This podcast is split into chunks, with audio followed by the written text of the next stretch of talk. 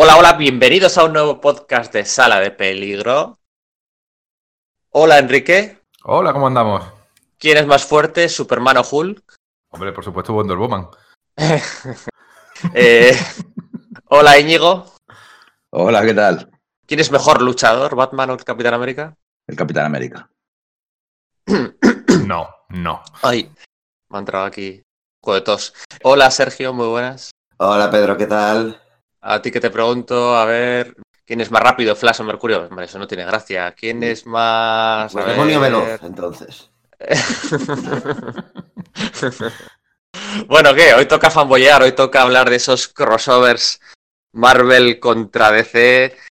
¿Cuánto tiempo llevamos queriendo hablar, hacer este podcast, eh? Ahí bajar un poco al barro de, de nostalgia, de, de esos cruces de esas preguntas que nos hemos hecho tantas veces, pues a veces sin llegar a dar una respuesta definitiva, ¿eh? Siempre con trampas, pero bueno, siempre, siempre en, en servicio del fan, ¿no? Esos grandes Mm. crossovers entre Marvel y DC, ¿no? Yo os pregunto, ¿cuál es el primero que visteis vosotros? Es que si os pregunto cuál es vuestro favorito, yo me temo, me temo que me vais a dar todos la misma respuesta. Es posible. Pues no te creas. Anda. Mira, el primero y el que más me gusta es el de la Patrulla X contra los Titanes. Ajá. Porque lo leí en la época en la que era mega fan de esas dos series, que era cuando estaban en su apogeo, y verlos juntos para un chavalillo que yo era lo más, vamos, lo más para un chico que aficionado al cómic. Aquello era impresionante verlo en el mismo universo. Y es mi favorito, ¿eh? Más que el que creo que vais a decir vosotros, que también me gusta mucho, ya lo comentaremos seguro con mucha profusión. Yo el primero que leí fue el Superman Batman, eh, perdón, el Superman Spider-Man, el, el original, el de Ross Andrew. Y aquello era de que te explotaba la cabeza. Es que era enorme, me- li- literal y metafóricamente. Hmm. Pues yo el primero que leí fue, en cambio, eso, el, el segundo de Superman Spider-Man, que, vamos a ver, en la edición de Bruguera que sacaron aquí, y, y a mí es que me parece, es pues lo mismo que dices tú del primero, Íñigo, o sea, gigantesco por la edición 3, Suriesta, que, que, vamos, que lo hicieron igual eh, aquí Bruguera y esta gente, y, y metafóricamente y tal también, porque... eh, no sé, o sea, ver a John Buscema dibujando eso, a, a Superman saliendo ahí, de, metiendo, metiéndose a Clark Kent en el, en el edificio del Daily Planet, en, la- en el, en el cuarto de, de la limpieza y sabiendo como Superman y pegándose con Hulk y el Doctor Muerte por ahí y Spider-Man. o sea, me parecía enorme. O sea, de hecho, eh, me gusta más que el primero, aunque suene haya pecado, pero de historia me, me gusta más quizás por el impacto que tuvo eh, sobre mí como niño, ¿no? Lo cual me lleva a eso, a que el que probablemente eh, Pedro esperaba que dijésemos fuese, el de JLA contra Vengadores, que sin embargo la- lo leí mucho más adelante, no tiene ese factor de no, eh, tus primeras lecturas y tal, pero me sigue pareciendo pues es una, una barbaridad de TVO y como el sumum de, de todas estas, a pesar de que el- eso, es- es- estos dos que habéis dicho también me encantan, claro, por supuesto. No, bueno, mi, mi favorito es el JLA Vengadores. ¿eh? Mm, El, vale. el cómic que más me agarra. No me gusta mucho la expresión de la patata, que cada día lo usamos más y está más generalizado. A mí me, me agarra de las entrañas y me, y me hace retorcerme de, de amor por estos dos universos y estos personajes. Es el JLA Vengadores, que además tiene dos de mis autores favoritos en su momento más dulce. Mm. O sea, ¿te gusta más el, el JLA Vengadores que el Green Lantern Silver Surfer del 95? Me, me gusta más el JLA Vengadores que la vida. ¿Y el tuyo, Pedro, cuál es tu favorito? Sí, no, mi favorito es eh, JLA Vengadores, aunque bueno, yo empecé a leerlo, yo creo que lo he dicho tres o cuatro veces ya en estos podcasts, empecé a leer Marvel vs. DC, ¿no? Que sí que era... Mira, son, son dos muy distintos, son dos, dos eh, crossovers de cuatro números cada uno, de una visión mucho más panorámica de ambos universos, porque al final es JLA Vengadores, pero es un totum revolutum de los universos Marvel y DC, no solo es los siete contra los otros siete y tal, ¿no? Pero al final yo creo que pone mejor el ojo JLA Vengadores en la- lo que diferencia ambos universos, lo que hace a cada héroe de, de cada editorial eh, ser lo que es, eh, la gracia, la metatextualidad, que el Marvel vs. DC original de Ron Marth, eh, Peter David y compañía, que era una sucesión de, de splash pages y de, y bueno, y de peleillas eh, eh, muy, muy, muy rápidas y, y tenía poca más gracia, no tenía nada, no tenía moraleja, no tenía, no tenía nada, ¿no? Bueno, Pues, tenía, eh, tenía, algún, tenía alguna cosilla chula, que porque es muy difícil no hacer alguna cosa chula en ese momento con, con, esos, con esos mimbres, pero bueno, sí que es cierto que tiene un carácter menos icónico porque sacaba a los personajes, en vez de su, su versión destilada, sino el exacto momento de continuidad. Sale Punisher con coleta, por ejemplo. Sí, enfrentándose a Deathstroke, ¿no? Sí. Entonces, eh, al, al, final, cuando los atas tanto a lo que estaba pasando en ese mismo mes, en ese mismo momento en los, en los cómics, pues pierdes, pierdes un poco ese factor de que cualquiera puede llegar y cogerlo y leer a sus personajes de toda la vida contra sus otros personajes de toda la vida. Eso en los 90 lo hicieron mucho, ¿eh? ¿eh? Los dos especiales de Batman Punisher, que ya comentaremos más adelante, están pegados a la continuidad. De hecho, el Batman que sale en uno no es el Batman que sale en otro. ¿eh? Lo tenían mucho cuidado, como diciendo, fijaos, todo lo que estáis leyendo ahora está imbricado en lo que conocéis. No un universo aparte, no es. No, no, no. Es real, ¿no? Y voy ponerle muchas comillas a lo de real, pero yo creo que entendemos lo que quiero decir. Es canon, efectivamente.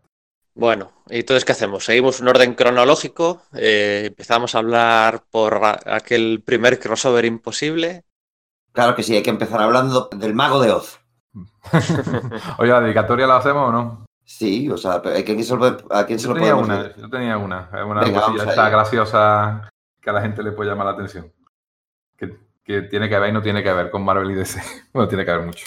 Pues sí, adelante. Eh, ¿A quién, ¿A quién tienes pensado dedicárselo, Enrique?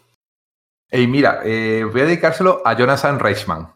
Eh, Jonathan Reichman, seguramente ninguno lo conocéis, pero es probablemente una de las personas más importantes para Marvel y DC en los últimos 50 años. Es un abogado especializado en temas de copyright y marcas registradas que consiguió que la palabra superhéroe solo pueda ser utilizada por Marvel y DC. O sea, ninguna otra editorial puede utilizar la palabra superhéroe en una portada, en un anuncio, en ninguna cosa promocional. Pero de hecho, si tú pones, por ejemplo, exactamente, la marca registrada, de hecho, si tú, por ejemplo, y esto está basado en hechos reales, pones una peluquería que se llama Los Superhéroes del, del Rizo, llega el abogado y te pide que no utilices la palabra superhéroe en tu peluquería. O sea, eh, esto pasó porque había un fabricante de, disfraces en los años 60, Ben Cooper. Perdona, perdona que te interrumpa medio segundo, pero me he imaginado al, al abogado entrando por rompiendo el cristal de la peluquería. Uno, quieto todo el mundo. Hasta estas cosas tienen épicas. Te lo propone. Se me lo imagino dibujado por Jack Kirby, de hecho. Muy específico y muy cierto encima. Behold the lawyer. Una mano así hacia arriba. Pues este hombre, vamos, su bufete de abogado, lo que pasa que es el que firma los. Nego, ¿no? Es la, la historia esta, ¿no? este hombre firma los papeles, el Jonathan Richman, pero fue su bufete de abogado el que llevó el tema. Y todo viene, estaba contando de un fabricante de, disfraces, Ben Cooper, que fue el que hizo, por cierto, en los años 50 el disfraz de hombre araña en el que se basó Ditko cuando hizo el disfraz de Spider-Man. Sí, que es básicamente el disfraz de Spider-Man, pero amarillo que la gente pone Spider-Man. es correcto. Bueno, pues este hombre consiguió los derechos de Marvel y DC para disfraces. En el año 63 ya estaba haciendo disfraces eh, licenciados de Spider-Man. ¿Qué pasa? Que Ben Cooper quiso registrar la palabra superhéroe, Marvel y DC se enteraron, empezaron una disputa legal y al final se dieron cuenta que lo mejor era llegar a un acuerdo entre las tres empresas.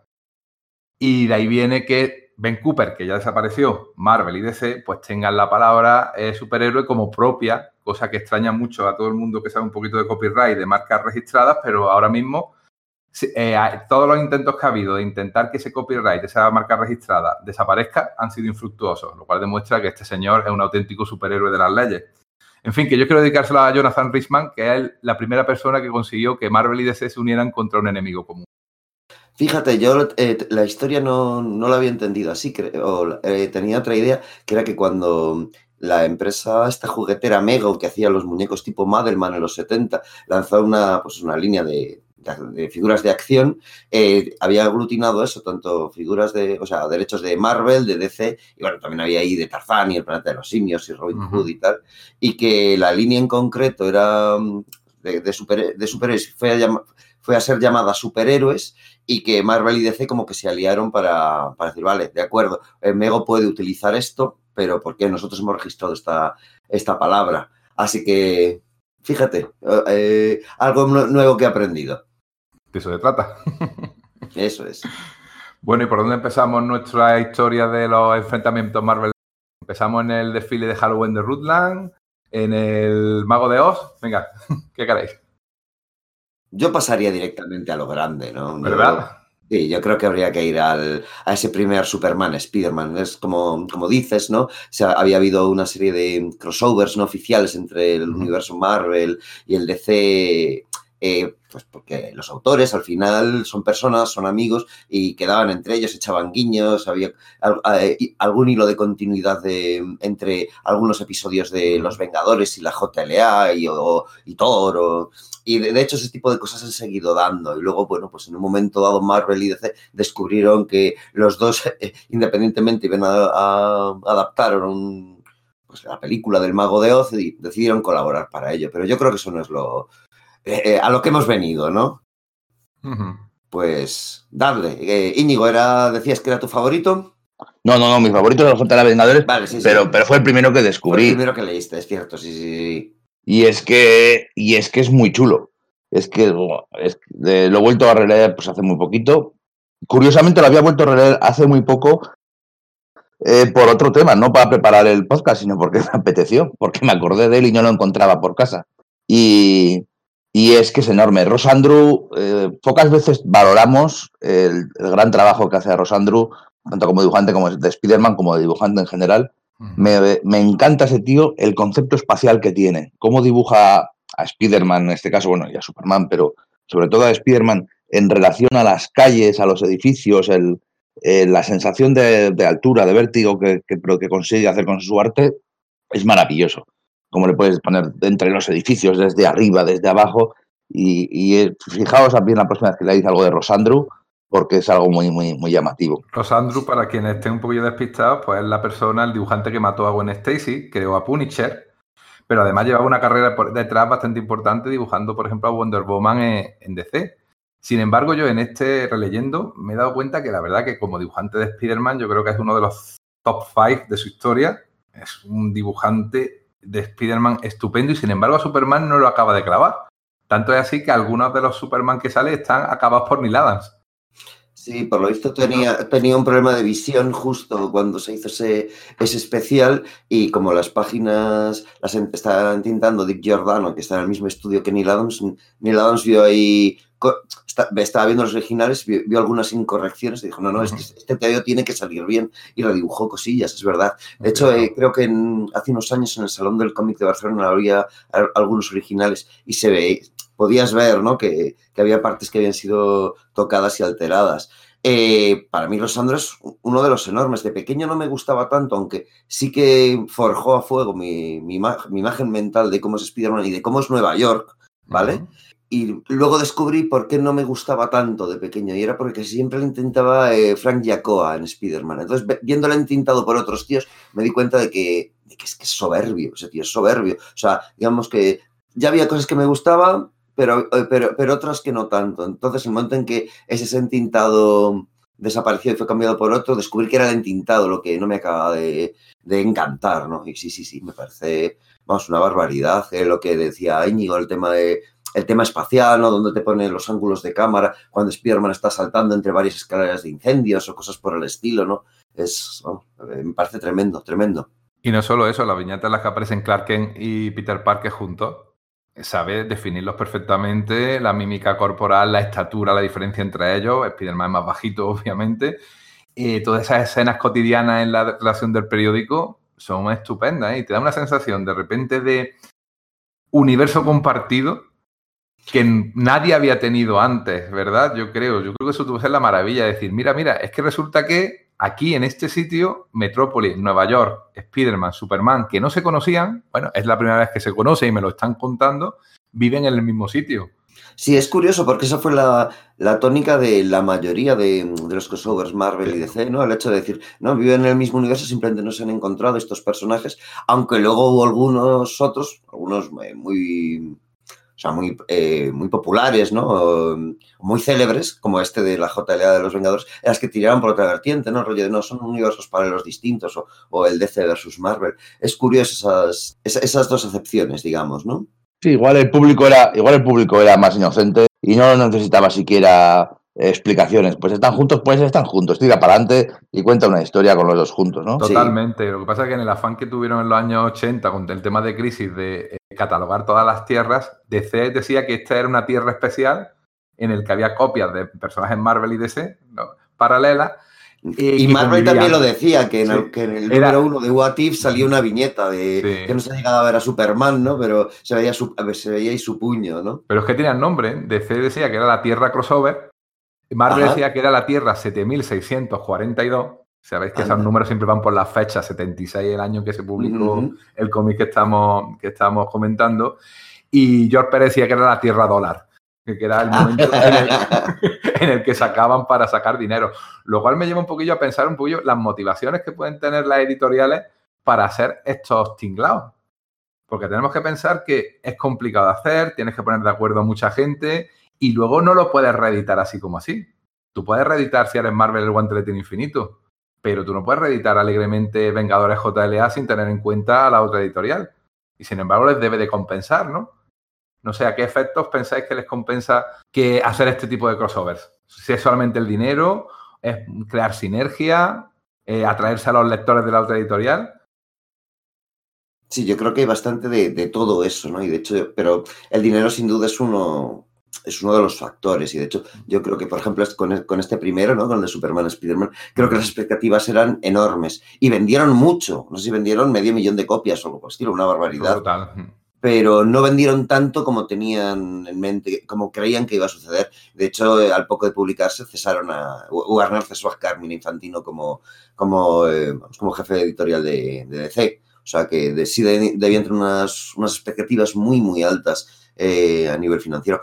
Y luego está, bueno, pues también el tema de, sobre todo a partir de los 70, muchos de, los, de la gente que trabaja en las oficinas, pues son fans, ¿no? Y también tienen un poco ese sueño húmedo. Y digamos que a la gente le apetece lo que estaba comentando antes de Neil Adams. Neil Adams no cobró ni fue acreditado por redibujar eh, errores anatómicos o de perspectiva de Rosandu debido a esa afección ocular que por lo visto tenía, pero es que quería que aquello saliese bien, ¿no?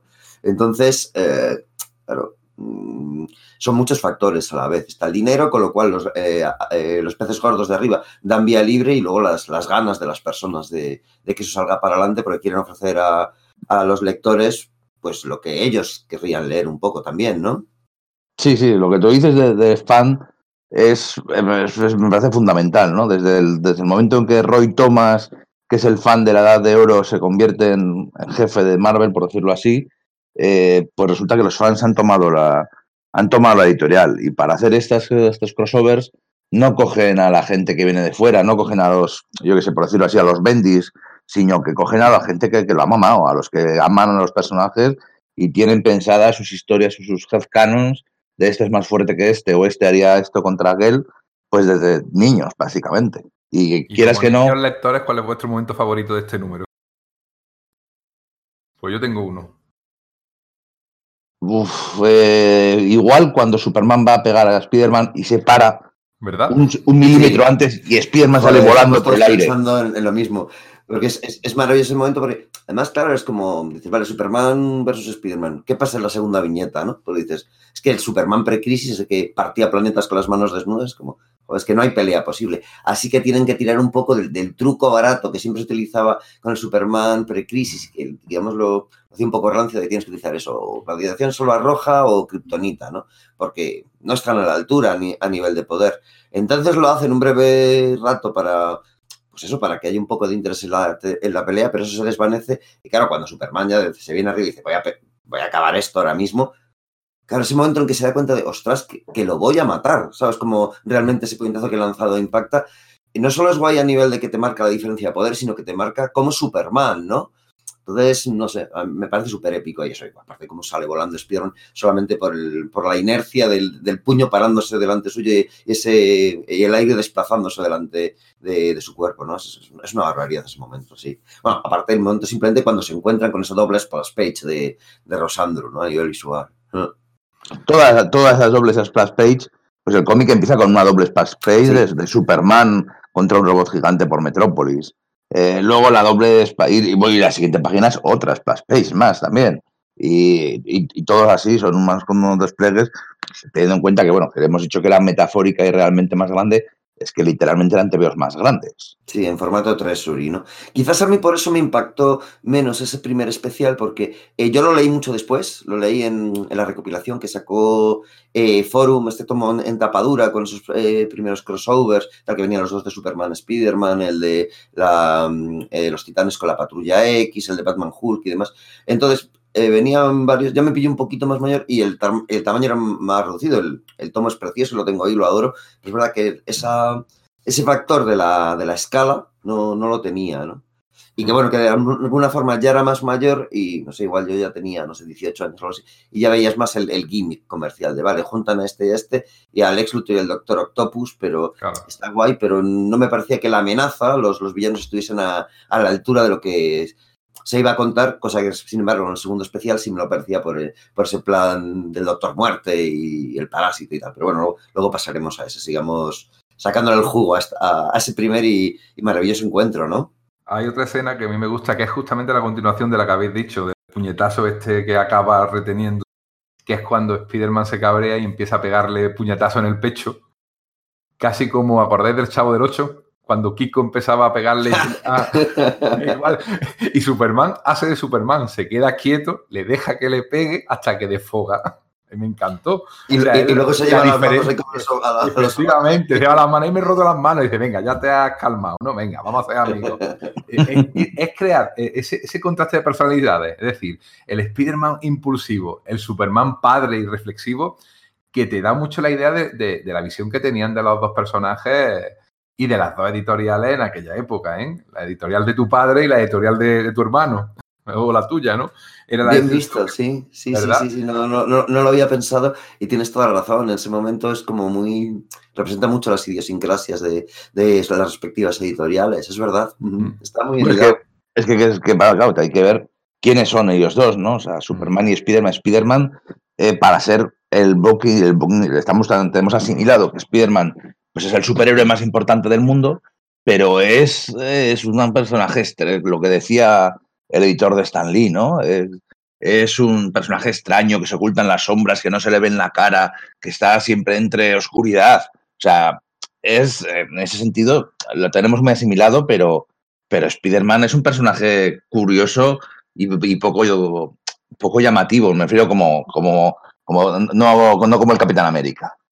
Y la, y la elección de villanos, que la habéis comentado, eh, es que no me acuerdo si en aquella época el Duende Verde estaba ya muerto o ya era Harry. Yo creo que en aquella época eh, eh, ya estaba Harry por ahí eh, con, sus, con sus caídas en- personalidad, porque en ese momento Ross Andrew era el dibujante de Spider-Man. Y de hecho es, una de las pequeñas putadas que lanzó DC hacia Marvel con la, con la creación de ese especial, ¿no? Ese asunto de, venga, pues vamos a... Quito de... eh, pido que sea Ross Andrew para que deje de, dibujar la serie de Spider-Man eh, eh, en un momento dado. Y es en la etapa de Ross Andrew cuando eso, Harry Osborn ha, ha caído en, bueno, pues, en, tratar de, llevar el legado de su padre y quizás lo ha olvidado ya, pero estaba también por ahí su psiquiatra que, eh, que, que, pi- que pillaba su identidad. Podía haberlo sido. También entiendo que a nivel icónico, eh, por mucho que a nosotros, a los fans, nos guste más el Duende Verde, intentamos que sea un villano más importante para Spider-Man, porque, bueno, es el padre de su mejor amigo, eh, mató a su novia, etcétera. Creo que para el público más generalista, quizás si tienen que pensar en, en un villano de Spider-Man, piensan en el Doctor Octopus. Eso también lo entiendo, ¿eh?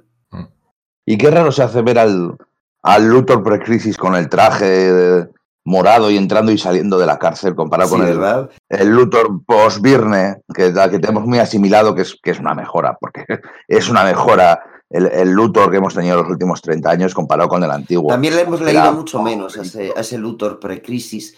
Eh, claro, no sé yo, no sé vosotros, pero eh, en realidad, eh, no sé, yo no encontraba tantos TVOs que, leer o, o- no, o no los seguía, entonces jamás le pude pillar cariño. Me hacía gracia el uniforme, las, las cosas como son, pero, pero sí, claro, es que al final el, en mi headcanon de es eso, es el, el, el industrial que creó Byron, claro.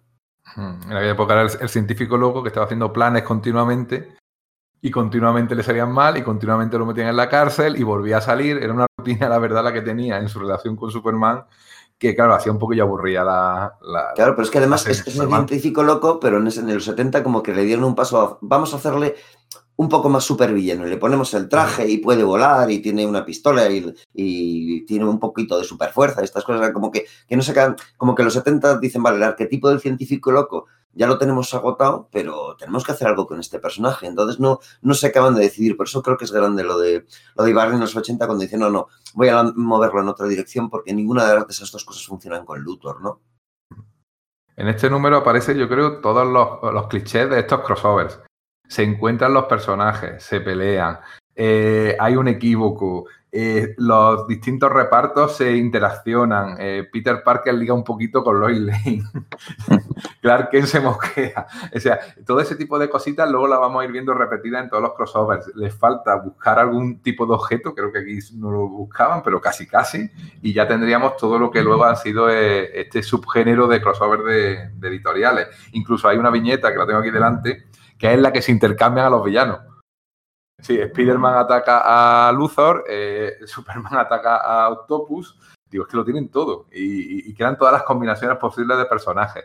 Porque no la historia siempre es muy simple y no, y no deja pozo. O sea, para preparar el programa, yo habré hecho, he hecho como vosotros, me he releído un montón de números y si ahora mismo me pedís que os cuente muchas de las historias, digo yo, espérate, ¿qué he leído aquí? Te queda más la emoción de verlos juntos que el hecho de eh, lo, que, lo que pasa, ¿verdad? Que luego dice, bueno, si esto no tiene trascendencia, si, nadie se va a acordar, si no va a aparecer nunca en un flashback, porque es que no pueden por el tema del copyright. Bueno, ya sabes lo que decía nuestro amigo el barbudo. Esta es una historia imaginaria, pero ¿acaso no lo son todas? Cierto. Sí, pero digamos que en estos casos es verdad que como que denota mucho su, naturaleza de... Al final es una sucesión de como de postales, ¿no? Y, y el guion normalmente tiende a ser solamente una, eh, una excusa para que se pueda dar esa sucesión de postales de los dos personajes juntos. Y bueno, por otro lado, también es razonable que, ese primer crossover de Superman versus Spider-Man tenga un poco todo. Es que, claro, al, final todos se, edifican a partir de ahí. Me imagino que cuando se hicieron los siguientes, como, bueno, ¿cómo se hace un crossover entre Marvel y DC? Vamos a releernos el, el, de Superman Spider-Man, vamos a, releernos el primero y vamos a ver qué tipo de, de estructuras y gimmicks hay que, hay que sacar después de todo, ¿no? De hecho, seguramente de Spider-Man no, pero no creo que recordéis muchos más cómics de Superman de todos los años 70. O sea que recordable es por sí solo, posiblemente sea el cómic de Superman, aparte de, aquel combate con guantes de boxeo que ahí sí Neil Adams estuvo on fire absolutamente. No creo que recordéis muchos más cómics del hombre de acero de aquellos años. Yo sí recuerdo alguno más, pero es eso. Sí, claro, no lo, no, lo, dudo en tu caso, Sergio, pero. eh... vale. Pero sí, nunca más, debe haber un hombre. Pero bueno, sí, pero que son pocos, son pocos. que son un puñadito de nada. Sí, eso estamos hablando de una década completa y bueno. Habéis nombrado los, especiales estos de Bruguera, que yo creo que muchos nos cogieron pequeños y los, flipábamos en colores, estos, estos grandes que había, por ejemplo, el que enfrentaba a Superman con Wonder Woman en los años 40, que es uno de los de, de, mi vida, uno de los telos de mi vida, qué maravilla. mira que publicó poco y mal eh, Bruguera, ¿eh? pero estos tomos grandes creaban. Yo los tengo todos eh, porque eh, son geniales y esos de, que de Superman tenías esos encuentros con Aquaman, con el átomo. Yo empezaba a conocer el universo DC gracias a eso, ¿no? Entonces, y bueno, de hecho, iba a decir esto, que uno de, los 70 es el primero de esa colección, ¿no? que era una especie de recapitulación de la vida de Superman, recorriendo el museo de de, vamos, de que, de que Metrópolis se dedicaba al personaje, ¿no? O sea, aprovechaba, creo que Danny Neal, quien lo, quien lo guionizaba, para hacer un repaso por tanto su origen como, pues eso, un recuento a sus enemigos y demás, y lo recuerdo con, con bastante gracia. Con portada, por cierto, también de Rosandro. Sí. Interiores de Kurzwan, como tenía que, que claro que sí. en aquella época. Bueno, pasaron cinco años eh, y ya eh, estuvieron ahí Marvel y DC que como el experimento no le salió tan bien como esperaban, pues eh, hicieron un hiato hasta que volvieron a sacar una continuación en el 81 de Superman y Spider-Man. Que fíjate, se habían cambiado las cosas, que el guionista era Jim Shooter. ¿Qué recordar de este número? Porque a mí casi me ha gustado más a nivel de guion que, el que acabamos de comentar. Uf, de leer se hace más duro, ¿eh? Sí, tiene, se nota que han pasado los años en el sentido de que tiene textos y textos y, párrafos y viñetas y gente hablando, vamos, pero se cuesta. Y quizás hace un poco raro lo que decía Sergio de que mola mucho ver a, a, Bustema dibujando a, esos personajes, pero es que Bustema nunca ha dibujado demasiado a Spider-Man, siempre ha ido por otros lados. Y, luego nunca había dibujado a Superman. Entonces se hace un poco, quizá menos icónico, porque no tiene ese factor de representación. de Shooter y Bustema. Bueno, Shooter sí que había hecho la Legión de Superhéroes, pero Sí, Superboy, pero... No, no son personajes, no son autores que identifiques tanto con los personajes. De hecho, Bustema es que no, ni siquiera le identificas con Spider-Man. O sea, sí le identificas con Marvel, porque Con lo que sabe diseño, tanto y seña. Hulk, ¿verdad? Sí. Sí, mira, pues sí, pero bueno, más a su hermano que a él. Eso es, pero lo que ves es que, que- que es eso, que es- con lo que más es eso y ni siquiera era- ha sido un dibujante habitual de Hulk, que le, le dibujaría cuando aparecía de estrella invitada en su etapa en Cuatro Fantásticos o cosas así, ¿no? Entonces, sí, sí, te- entiendo lo que quieres decir, ese nivel de desconexión de los autores con los personajes. Pero a pesar de eso, yo creo que sí que lo manejan muy bien. No sé, supongo que es el factor nostalgia el que hace que cuando lo releo no me, eh, no me resulta farragoso. Porque a mí, ya os digo, es, es un tema que realmente impactó mucho. Y eso, o sea, de prácticamente recuerdo de niño estar leyendo esas páginas y lo que decía, ¿no? Superman se mete en el cuarto de la limpieza del, del Daily Planet para ir a, a luchar contra Hulk que ha llegado a Metrópolis y el- con esos textos que de fondo de los que hablas, para mí eso, no sé, o sea, tenían una, una métrica, o sea, una, una música, vamos, en realidad no es que tuviese una, una música, la música que salía, que era, salía, eh, o sea, era capaz de escuchar en mi cabeza de niño la, la banda sonora de, de Superman, eh, de, digamos, de la película de Christopher, Ri- de, de Christopher Reeve, eh, según el, el, eh, Clark abría y la- su camisa, ¿no? Era como que gene- generaba sonido, ¿no? Y eso... Bueno, pero eso, eso nos sigue pasando, ¿no? Sí, pero me sigue pasando eso es cuando, le- cuando veo esas viñetas. No me pasa con O sea, supongo que es parte de nuestra tara. Que todavía vemos a Superman y empezamos. Pam, pam, pam, pam, pam. Sí. Pero no me pasa con todos los teos y con este me sigue sucediendo, ¿no? O ese momento en el que inmediatamente después eh, Hulk le pega un puñetazo y sí, le saca volando a Superman, pero luego cuando se, se prepara, aguanta esos puñetazos un poco haciendo lo mismo que, que Enrique comentó antes con Spion y dices, no, Superman es capaz de hacer eso, eso mismo con Hulk, ¿no?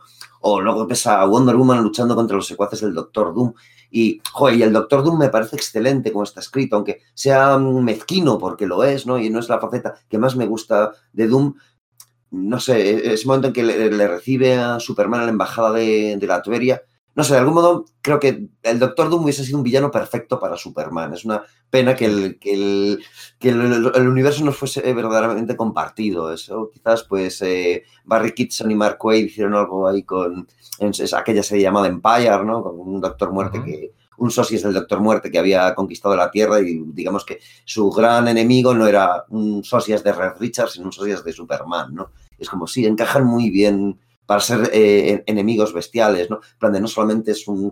Doom no solamente un, un villano eh, de opereta, y, eh, incluso un científico, un supervillano que pueda combatir físicamente, sino que tiene ese rollo de, bueno, las leyes me respaldan y no me puedes atacar y, pones a Superman, el, héroe más poderoso de todos, en un conflicto en el que, vale, no puedo acabar con él por, bueno, porque eh, yo así lo decido, ¿no? Decido seguir las reglas, ¿no? Y me parece que está muy bien metido eso.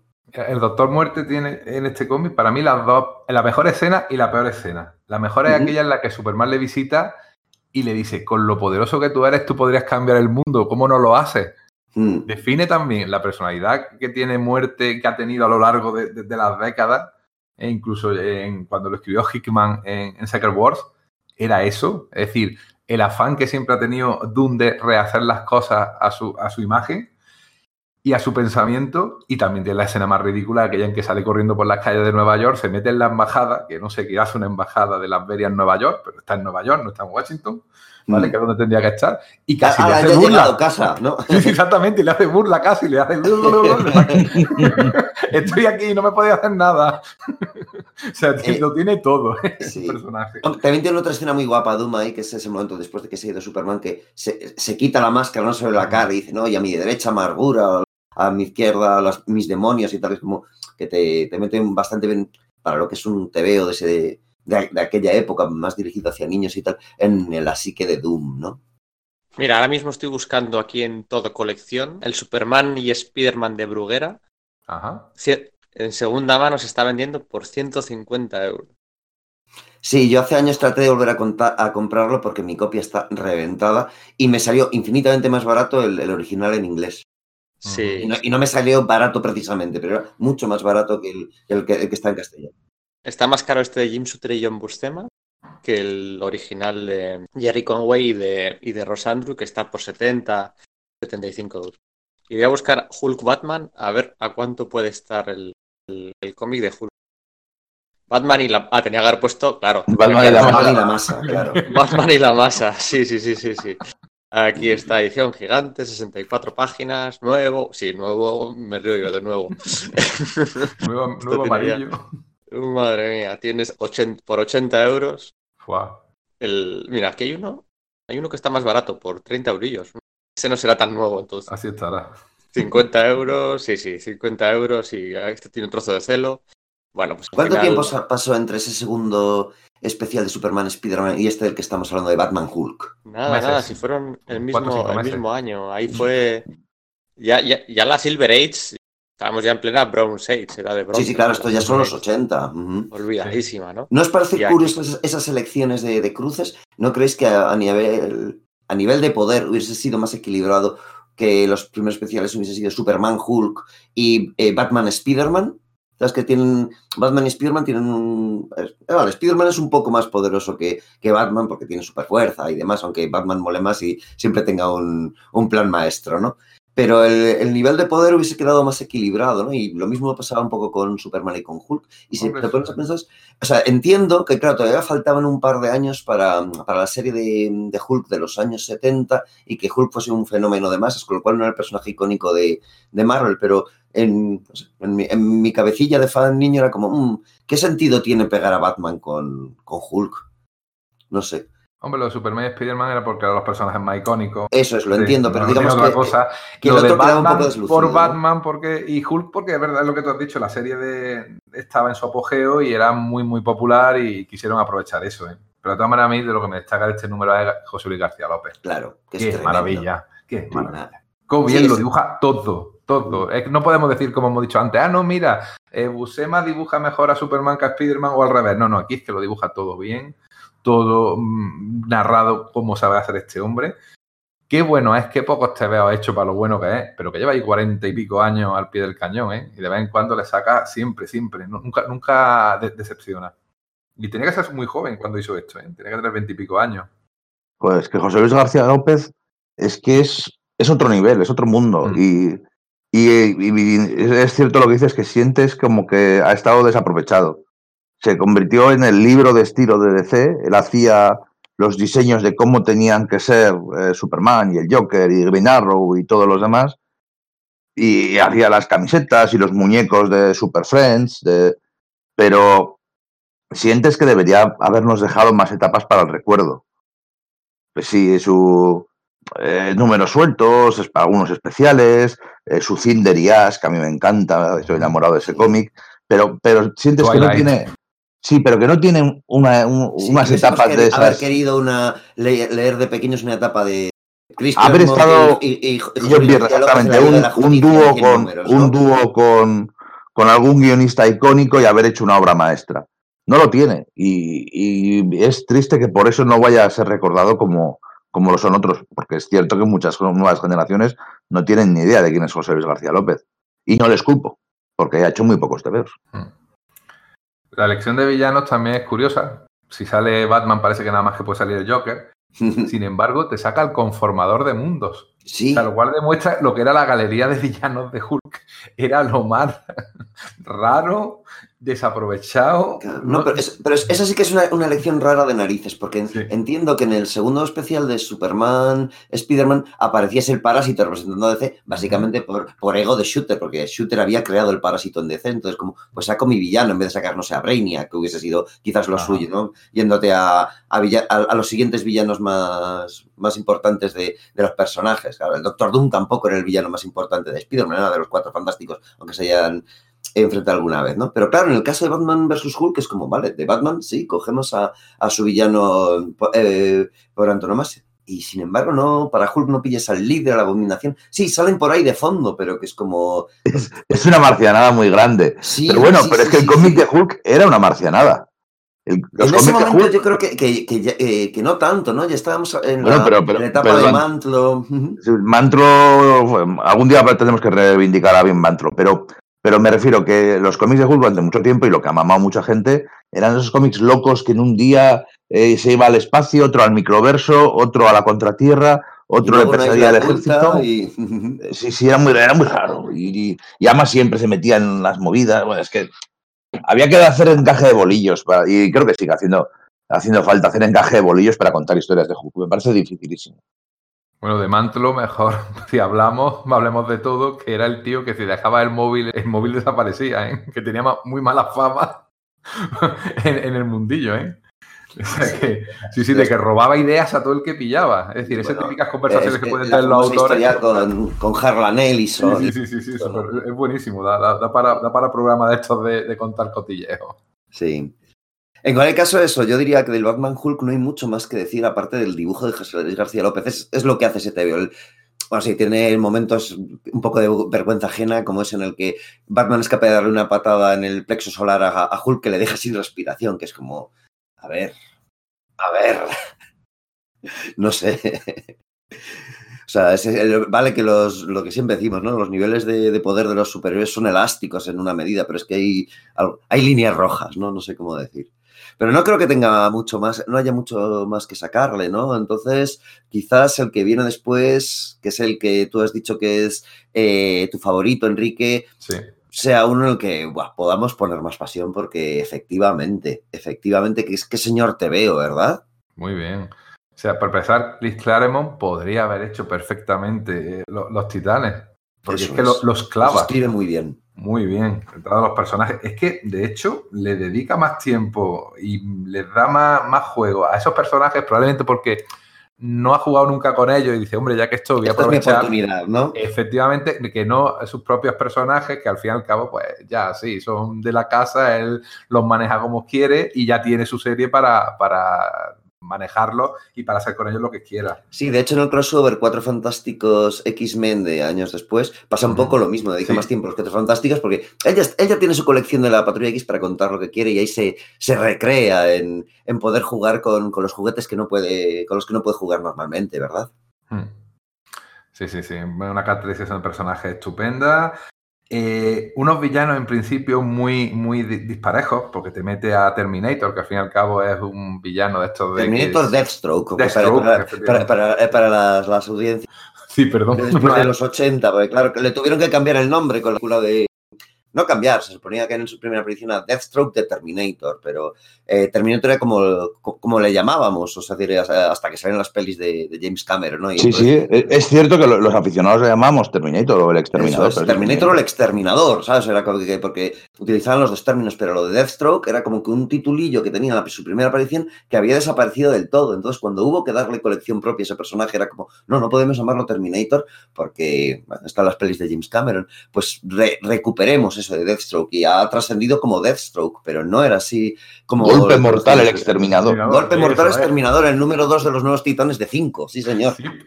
que sería su hijo y, moría el hijo. Y... Es curiosa la elección de villanos de ese especial porque en el fondo es como, vale... Eh, eh, en el fondo son villanos de DC. El hecho de que surja Fénix Oscura es como, bueno, tengo que meter algún villano de Marvel, pues mira, tío de mi propia creación y la, resucito yo a, Jean Grey de algún modo años antes de que, de que se resucitase en otro de, de, una manera, bueno, de aquella manera, ¿no?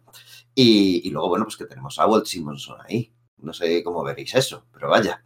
Pues cómo lo, vamos, cómo lo, cómo lo vamos a ver, ¿no? A nivel narrativo. Tremendo. A mí me da pena que ese especial no saliese en, en formato 3 ese precisamente, porque... Mm. Aquí salió en un prestigio, pero en Estados Unidos salió con una, una grapa Baxter o algo de esto. Y es un poco una pena porque yo pagaría mucho dinero por tener ese, ese en formato Treasury. O sea, con como narra, ¿eh? Tiene una, pelea de, de, de, Deathstroke contra Coloso en cuatro viñetas que lo que hace es hacerle jiu-jitsu y tirarlo por un barranco, que dices tú, esto es contar una pelea bien, mm. de manera sencilla, pero de todas maneras después tiene un momento vergonzoso, que es cuando pone a los personajes frente a frente, ya cuando se saludan y se presentan, que parece siete novias para siete hermanos, ¿eh? cuando iban a bailar. Las novias a un lado, los, hermanos al otro. Pero es que Simonson, y además este, este Simonson en concreto, aquí, aquí está, puede coger claramente el título de heredero de Virne. Mm. Porque qué hostias hace, qué, pim, pam, pum, todo enorme, todo. Y Salbusema, ¿eh? También. Sí, sí, bueno, sí, pero Salbusema era un currela. Este tío es un artista, o sea. Sí, es, es, otra liga, ¿no?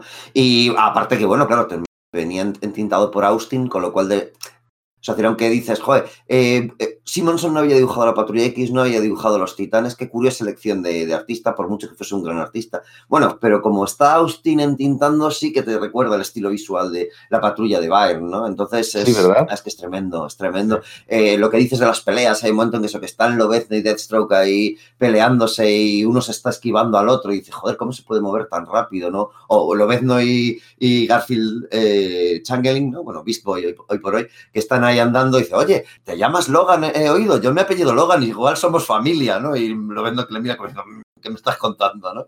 Tiene mucha, tiene mucha gracia y eh, cómo utiliza el cuarto mundo, que no olvidemos, eh, porque ahora digamos que en DC eh, utilizar a Darkseid, a los nuevos dioses, el cuarto mundo, es algo muy habitual, es una parte central del universo DC.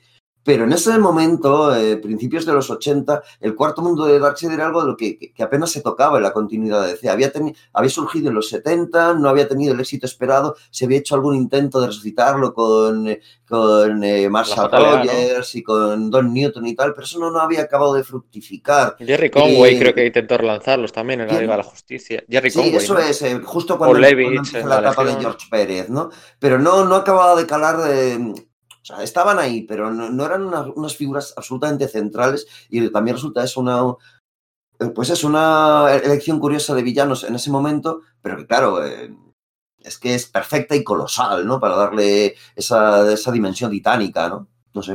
Sí, de hecho, este, este crossover se siente menos como un ABC de crossovers de se encuentran, se pelean y se luchan contra sus villanos y cada uno para su casa, y se siente más como un evento.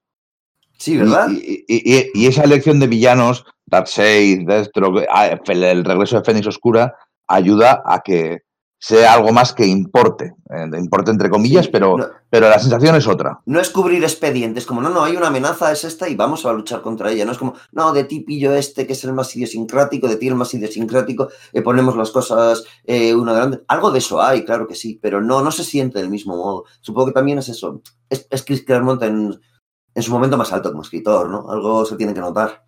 Y tiene una viñeta que, inspira todo Vengadores contra la Patrulla X, que es cuando Fénix posee a, Cíclope. Coño, es verdad. Ostras, no había visto venir eso. que le sale incluso el símbolo de Fénix en el pecho, sí. pero no se deja corromper ni nada porque Cíclope es un soso, es un aburrido, pero es un tío íntegro. Claro, el Cíclope es que es, un personaje muy comprendido, es el Capitán América de la Patrulla X, en vez de un escudo lanza rayos por los ojos. Pero es, es un personaje muy maltratado, pero Claremont lo entendía muy bien y sabía hacerle funcionar. ¿no? Se ha heredado de él por todo lo que pasó después eh, con, el personaje y el asco que le, que le pillaban muchos en uno de los que se lo transmitieron, ¿no?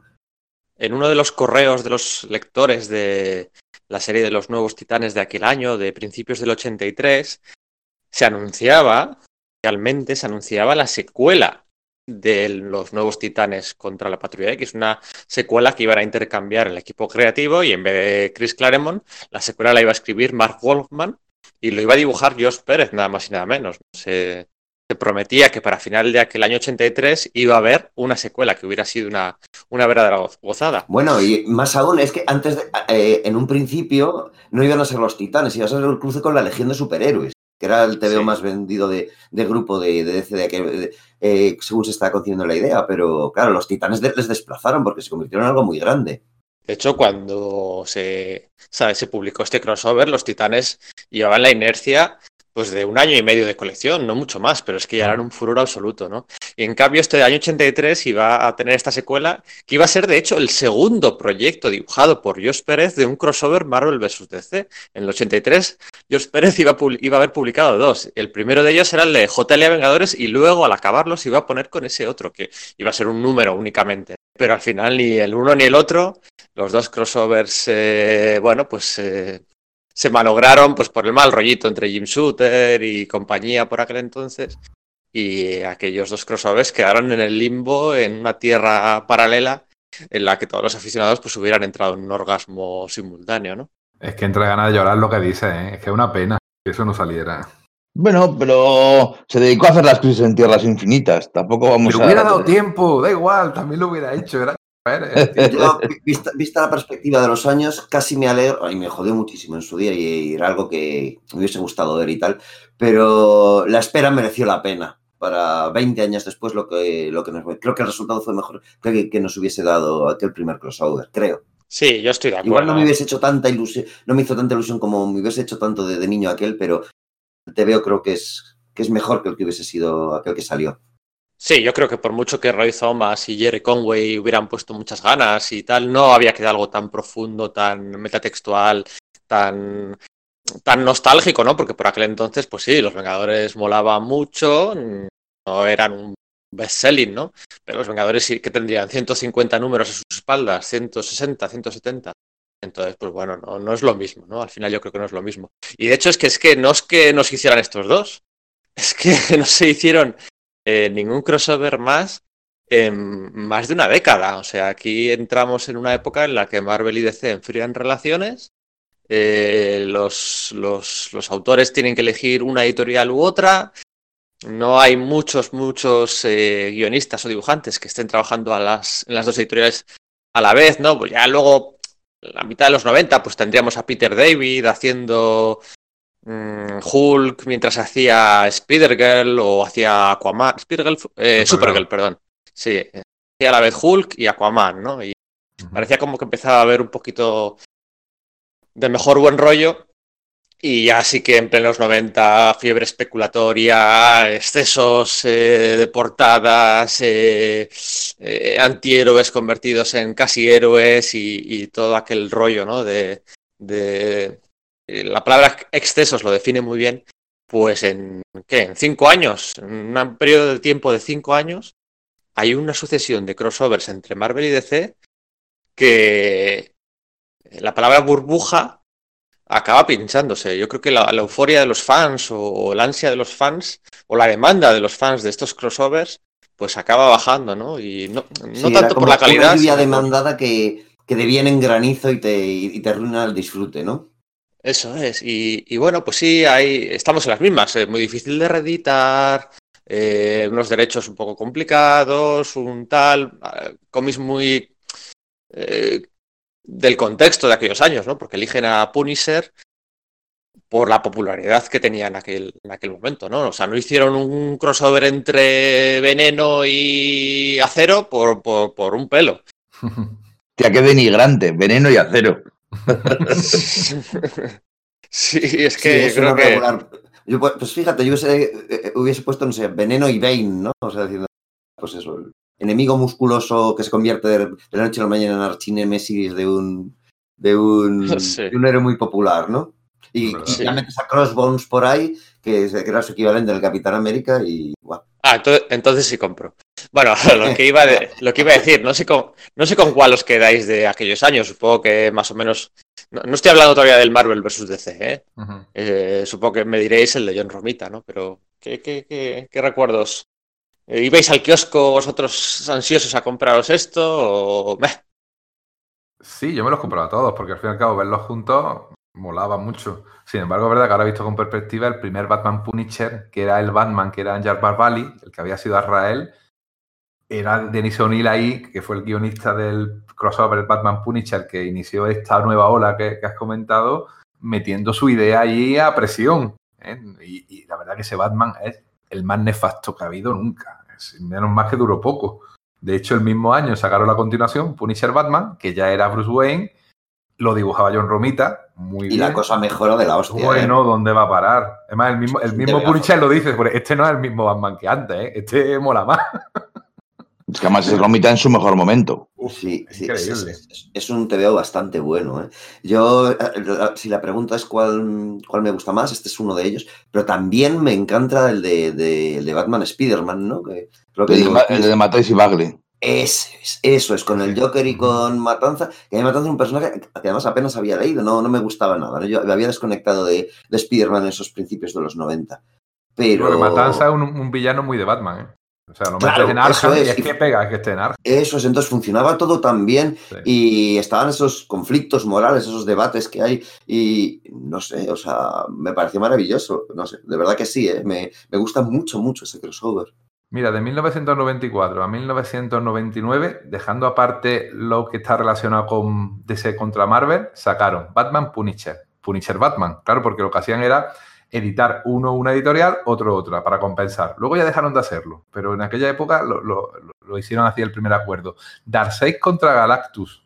Ojo. Ah, la verdad es que sí también lo disfruté, es verdad. Sí, sí, sí, lo disfruté. Me hizo mucha gracia. No, a mí lo que me hace gracia es el colorista, porque le pone la mismo color a la cara, a los brazos y a las piernas de, de Galactus y parece que va en camiseta y, y pantalón corto, ¿eh? Pero así es como apareció un ojo.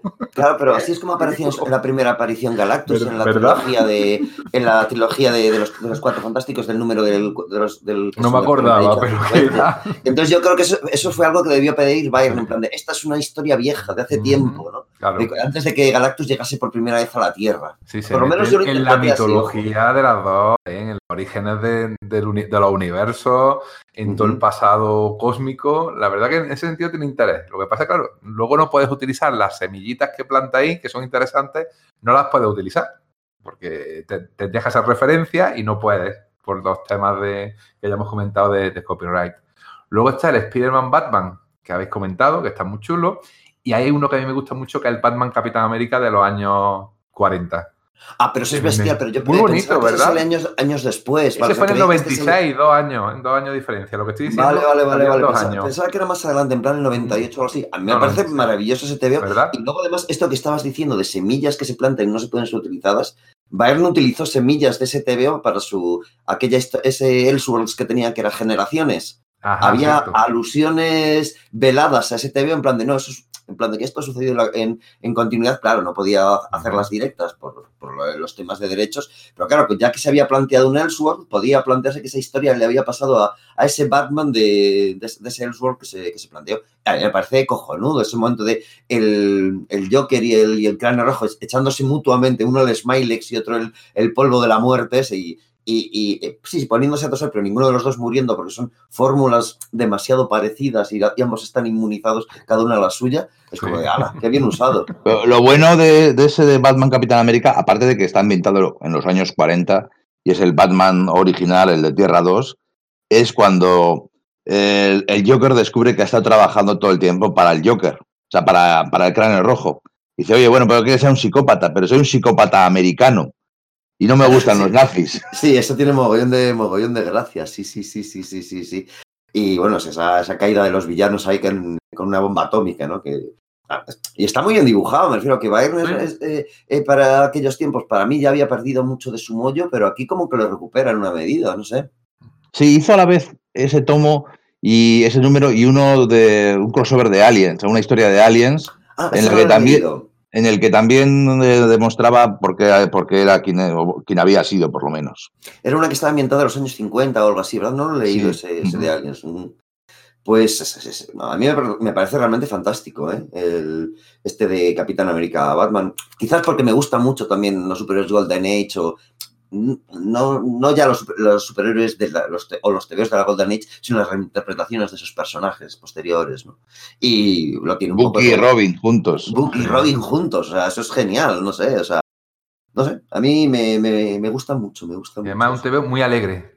O sea, Ujú. para, para estar ambientado, vamos, ambientado no, está ambientado en los años 40, de ahí que pero está creado en los 90, que es todo oscuridad y, y- Sí, es que está hablando de un periodo súper chungo, como, Sí. como es la Segunda Guerra Mundial. Eh, El TVO se edita a los 90 y a pesar de eso pero no es un optimismo, una... eso, no es sordidez porque sí. Efectivamente.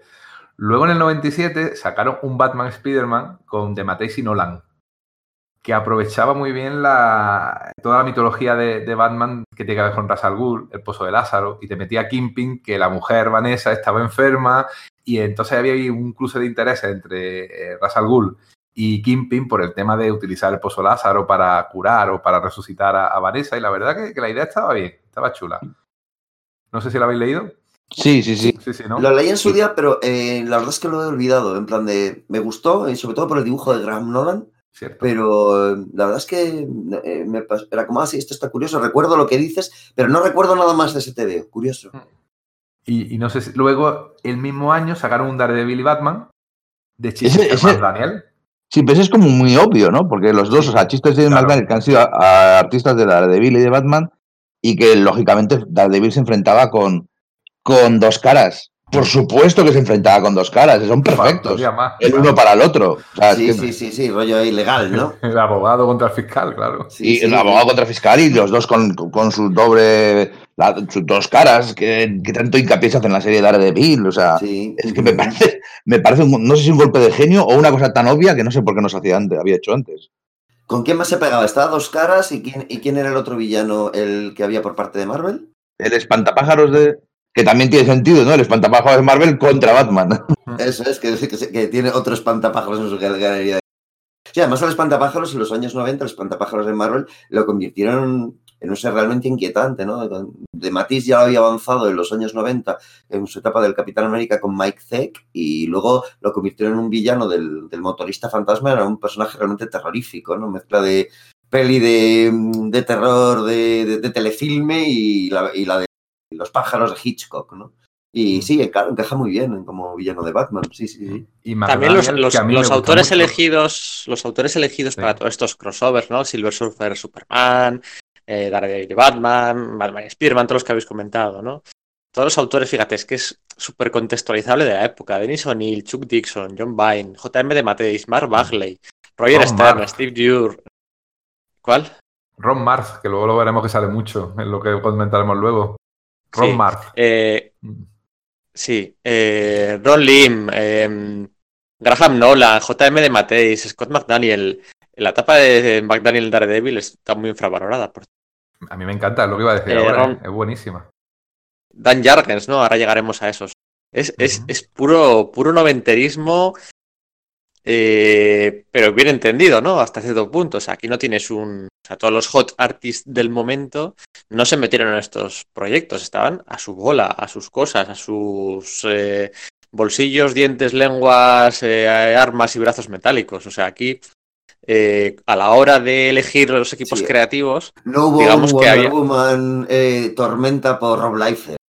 Eso es, había una contención por parte de las editoriales por intentar hacerlo desde un punto de vista respetuoso. Luego podía salir más o menos, como decís, ¿no? Lo del pozo o eso que habéis comentado de o la trascendencia, vale, pues no, quizá no lo, no lo tuviera, no lo tuvieron, pero no había un- una facilidad de caer en los excesos y apostar por un mega hot artist para vender más porque sí, ¿no? O sea, iban a, bueno, a contentar al fan clásico y a ellos mismos punto, ¿no? Era un ejercicio un poco onanista, ¿no? Silver Surfer, em, Superman, pues ahí metías a George Pérez y a Ron Lim, ¿no? Que me parecía algo muy propio, ¿no? Quizá eh, cada, cada personaje evoca uno de esos dos nombres, ¿no? Ron Lim y Silver Surfer son sinónimos en los años 90 y funcionaba muy bien.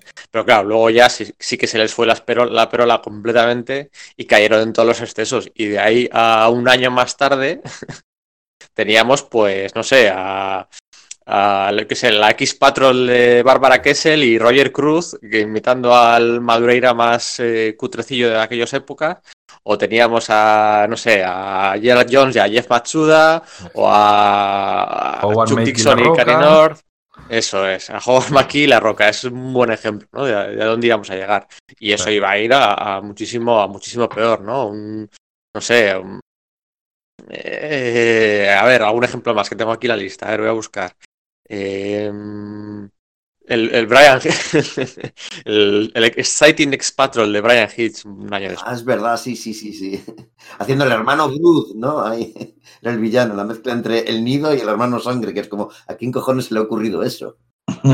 Digamos que a Jim Valent que te dibujaba las chicas más explosivas que ha, que ha dibujado nunca DC. O sea, la ¿Quién, quién, serie- perdona? Jim Valent, el, el que Ah, hizo sí, Cat- sí, eh. Catwoman un montón de números. El de Tarot, ¿no? Ese, ese, que sabéis lo que le gusta dibujar, cosas redondas y tal. Uf, digamos que no se estaban vendiendo, ¿no? La palabra quizás sea esa, ¿no? Las editoriales no se estaban vendiendo, no estaban yendo a lo fácil, a lo comercial, a- al dinero. Pero claro, llega un momento, eh, ya en el 96, en plena, bueno, burbujón del mercado del cómic USA, con todos los problemas aquellos de las distribuidoras, eh, las quiebras, eh, Marvel estaba entrando de cabeza en quiebra, en el que, bueno, pues como si hubiera sido el, el título de, de un crossover, ¿no? A- alianzas peligrosas, ¿no? Se tienen que, se tienen que aliar para, para sobrevivir hasta cierto punto, porque eh, lo comentabais antes, ¿no?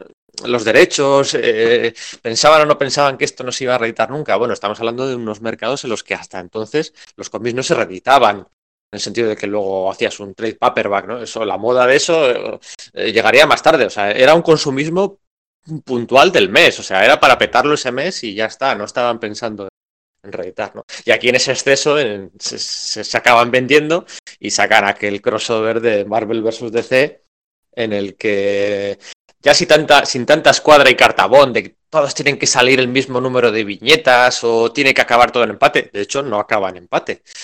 Eh, por fin, aquí hay un, bueno, pues un, quitar, quitar, el, quitar el zoom, ¿no? Echar el zoom para atrás y tener una perspectiva más, más grande de, todos los universos y, y, friquear a la vez que vender trading cards y todo lo que se vendía por aquel entonces para promocionar esto, evidentemente. Y ya entramos en el... De todos los números que has comentado, y sé por dónde vas, eh, todos se supone que, suceden en un universo menos Silver Surfer Superman. El que hizo George Perry y Ron asumen que cada uno pertenece a un universo distinto, que es el universo habitual que se, de los cómics que se publican cada vez. Eso yo creo que ya estaba dando una pista de lo que, de lo que iba, de lo que estaba pasando, de lo que iba a llegar. Eh, y, lo, y el primero realmente en el que eso sucede es el Green Lantern Silver Surfer, que sirve como prólogo a, Marvel, a DC contra Marvel Comics, que, que es de lo que vamos a hablar ahora, imagino, ¿verdad? Sí, de DC contra Marvel y de Marvel contra DC, que dependiendo de qué editorial publicaba el cómic, pues el, título cambiaba. Y ahí estaban Ron Mars, estaba, estaba Peter David, cada uno digamos que un escritor de una editorial distinta, ¿no? Esta vez se intercalaban, Ron Mars pues triunfaba más o menos en los títulos cósmicos de Marvel y Peter David, aunque también estaba en Marvel, pues estaba haciendo cosillas en Supergirl, Aquaman y demás.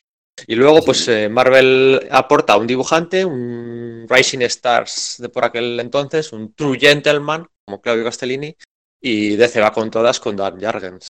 Y sale ese crossover.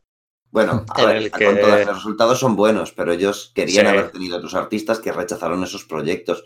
Entonces, yo creo que los resultados artísticamente son buenos. Es decir, Jargens es un tío con pues eso, un, como lo que decía, un currela, ¿no? Como decía Íñigo respecto a Salud Digo que está ahí, tiene algunas cosas que están bien, pero en general, bueno, pues. Y Castellini me encanta, las cosas como son.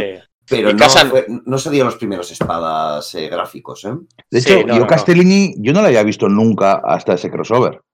Yo lo había visto en, bueno, claro, en, eh, Nathan Never, ¿no? La serie esta eh, cyberpunk italiana, ¿no? Que Planeta había empezado a publicarla aquí y el tío me encantaba. Y me parecía, le veía ahí haciendo sus cosas, pues eso, en un cómic de ciencia ficción italiana y decía, joder, que hay cosas super Kirby, ¿no? Y super Neil Adams. ¿A ah, qué guay sería que este tío dibujase superhéroes? Y verle ahí fue como, ¡hala, qué bien!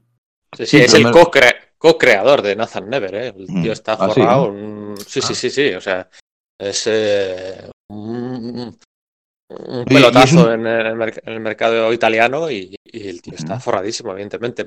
estuve hace un par de años con él, me comentaba que además había ido a un par de convenciones de cómics en, en Emiratos Árabes o un país de estos en plan que estaba intentando de, bueno, pues abrir también brecha en el mundillo y que ahí le habían comprado los originales a un precio de, vamos, que un barril de Brent por cada original, o sea, que ahí la gente que, que lo cubró tremendo y claro, pues fíjate, un coleccionista por un original de Marvel vs. DC, pues está dispuesto a pagar mm, la tira, ¿no?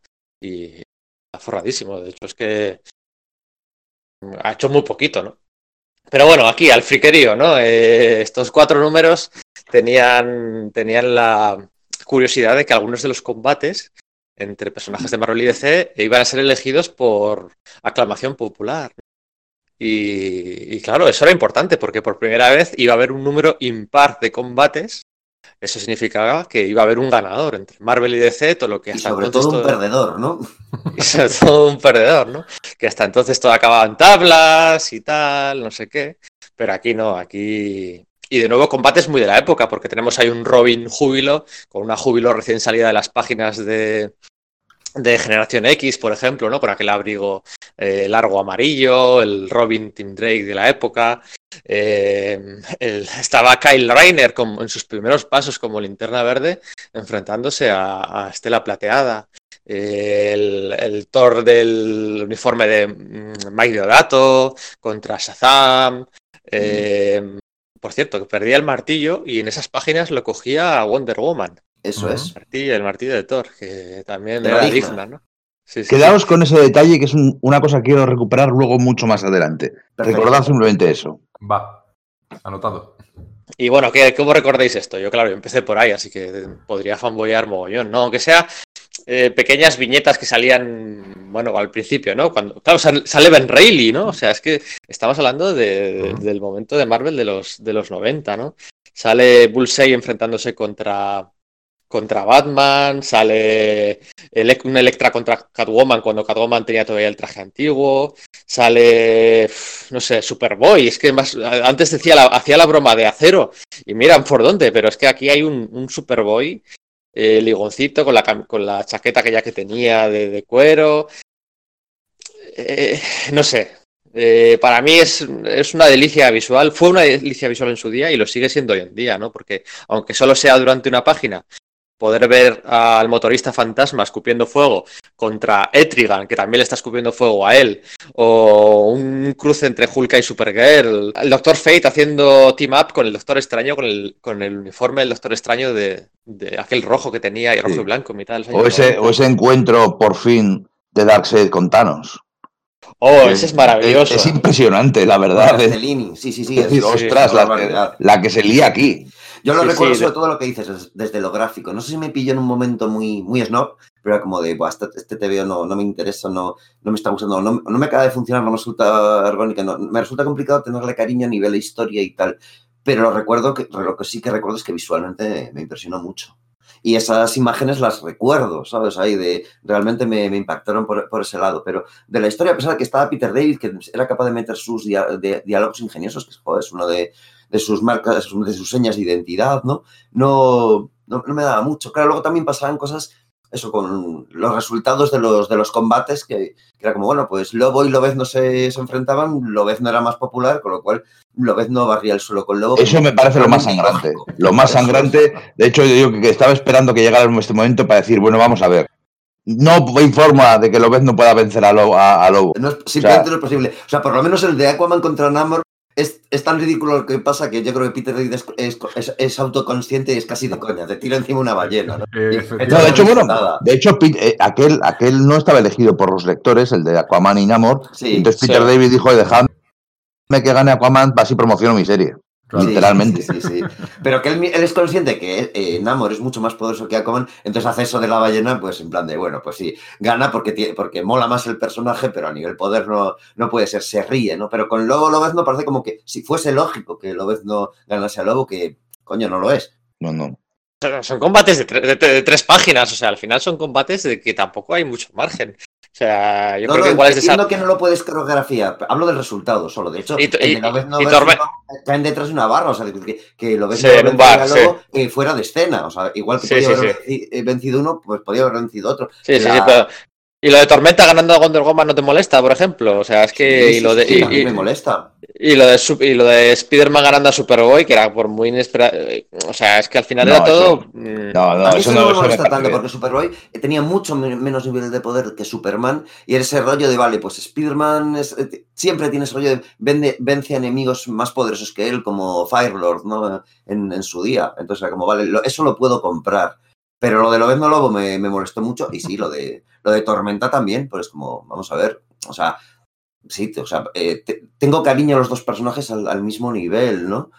Pero, pero no, es razonable Wonder Woman. A mí, a mí de todo el crossover, hay un momento que ha apuntado brevemente Íñigo. El, el mejor momento para mí es al final, cuando, bueno, no hemos contado que todos estos son dos, eh, dos hermanos megacósmicos que cada uno representa el universo Marvel y DC, que tienen que enfrentarse y eligen a sus a sus panteones, ¿no? ¿Cómo es, eso- cómo es eso, esa ridiculez de Crisis en Tierras Infinitas de la CW?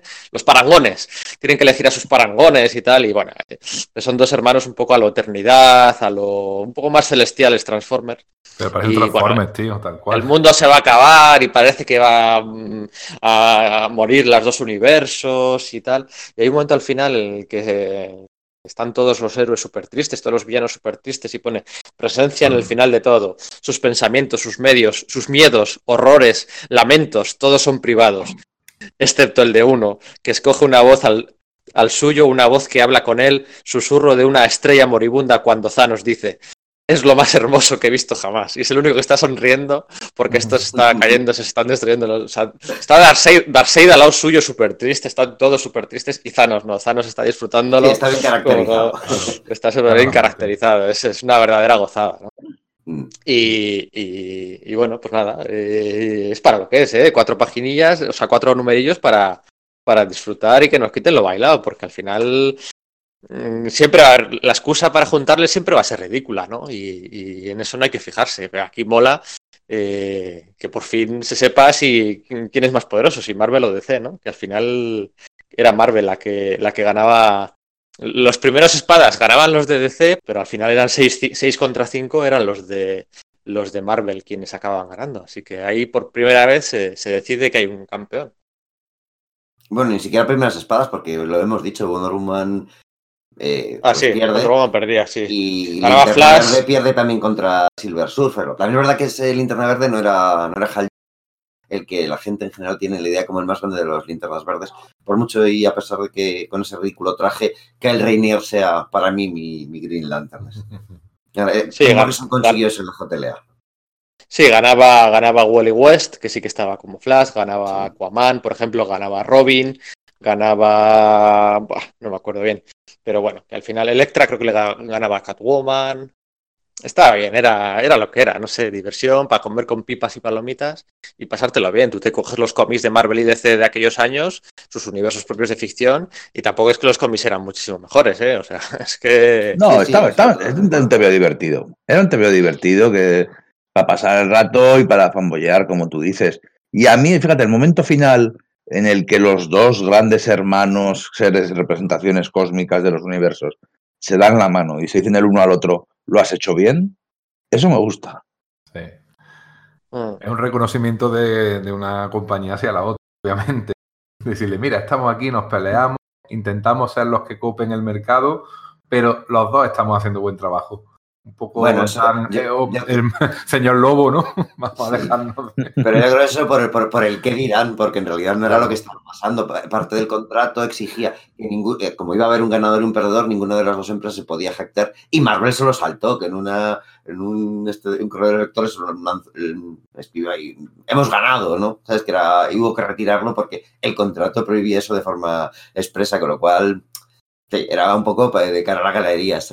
eh, aunque La- es una- es una escena que es verdad que yo también recuerdo como bastante emotiva, luego te das cuenta de que, bueno, pues, pues no, lo, no lo sentían tanto.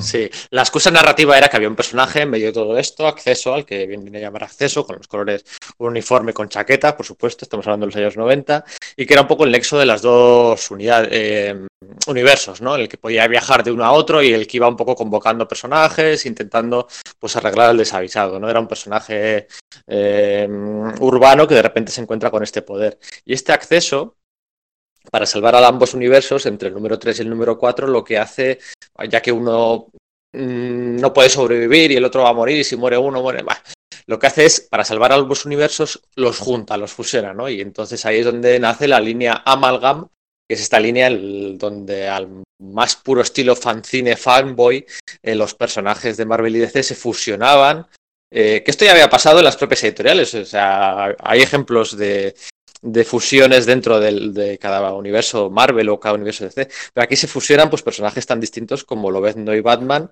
o como el Capitán América y Superman, Wonder Woman y, y Tormenta, el- eh, Dientes de Sable y Joker, y, y dan lugar a la línea Amalgam, el Doctor Strange Fate, que tenía un giro final ahí de lo más interesante, aquel, aquel número dibujado por José Luis García López. Y entintado por Kevin Y- Nolan. Qué, qué entintado por preciosidad de madre de Dios.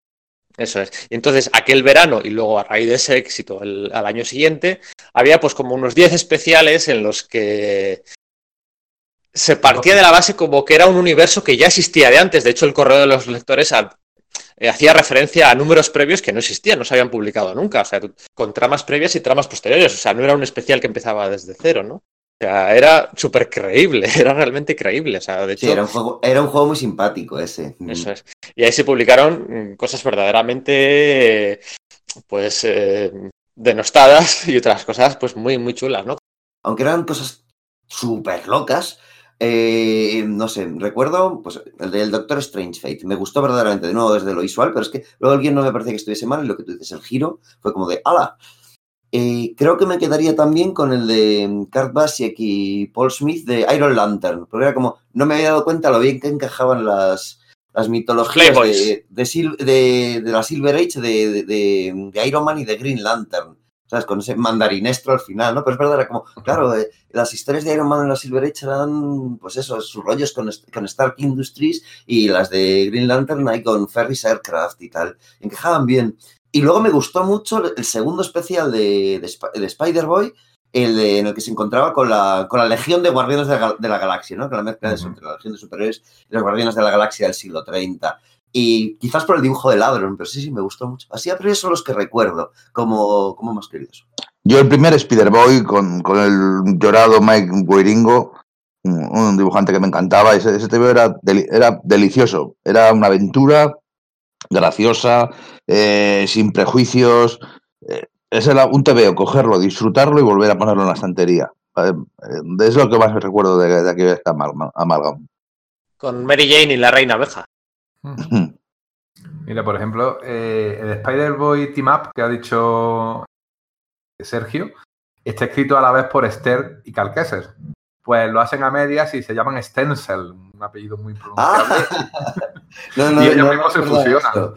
Pero luego había uno dibujado por Adam Pollina que era Generation Hex, que este rollito de eh, western sobrenatural eh, me hizo mucha gracia. Era coger a Jonah Hex, este personaje desfigurado que hacía como un western sobrenatural con monstruos y tal, que luego lo mandaron al futuro en, en DC Eh, que también otro sitio apocalíptico, en fin, este hombre siempre iba de sitio raro en sitio raro, que lo unieron a eh, los personajes de Generación X. Era una cosa súper extraña. Oye, y funcionaba bastante bien. Además, Adam Polina me gustaba mucho, o Polina, Adam Polina, me gustaba mucho cómo dibujaba y resulta que, que eh, vive en Sevilla, vive aquí en España, porque está casado con una sevillana.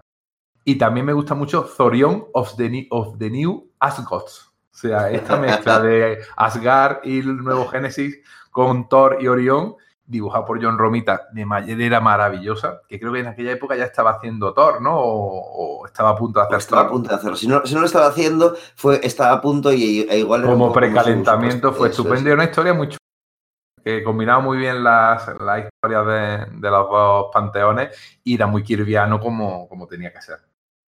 Es curioso, a mí ese no me gustó tanto, era como, jo, es la, elección obvia y es como, debería ser, pero de alguna forma no, no, no, no me llegó, ese me decepcionó un poco, igual era en el que más esperanzas tenía puestos y, es, el hype jugó en mi contra. También recuerdo muy a gusto la, el de JLX, ¿eh? Y, Eso iba a decir yo. Decirlo, eh, por el dibujo de Howard Porter, que todos sabéis que luego en la JLA de Morrison llega un punto el que a mí me deja de gustar enseguida a los 10 primeros números, pero en ese número y en los primeros de, de la JLA, a mí me, por Porter tenía un estilo noventero, lo que quieras, pero me, me, gustó un montón. Y, la, y los diseños de los personajes, ese Hawk Angel, esa mezcla del, de, de, los capitanes Marvel, el Kree y, el de Shazam, me gustaban muchísimo. El detective marciano que, era es una cosa súper rara, mezclada con el profesor X, con, con, un poco, con Bishop.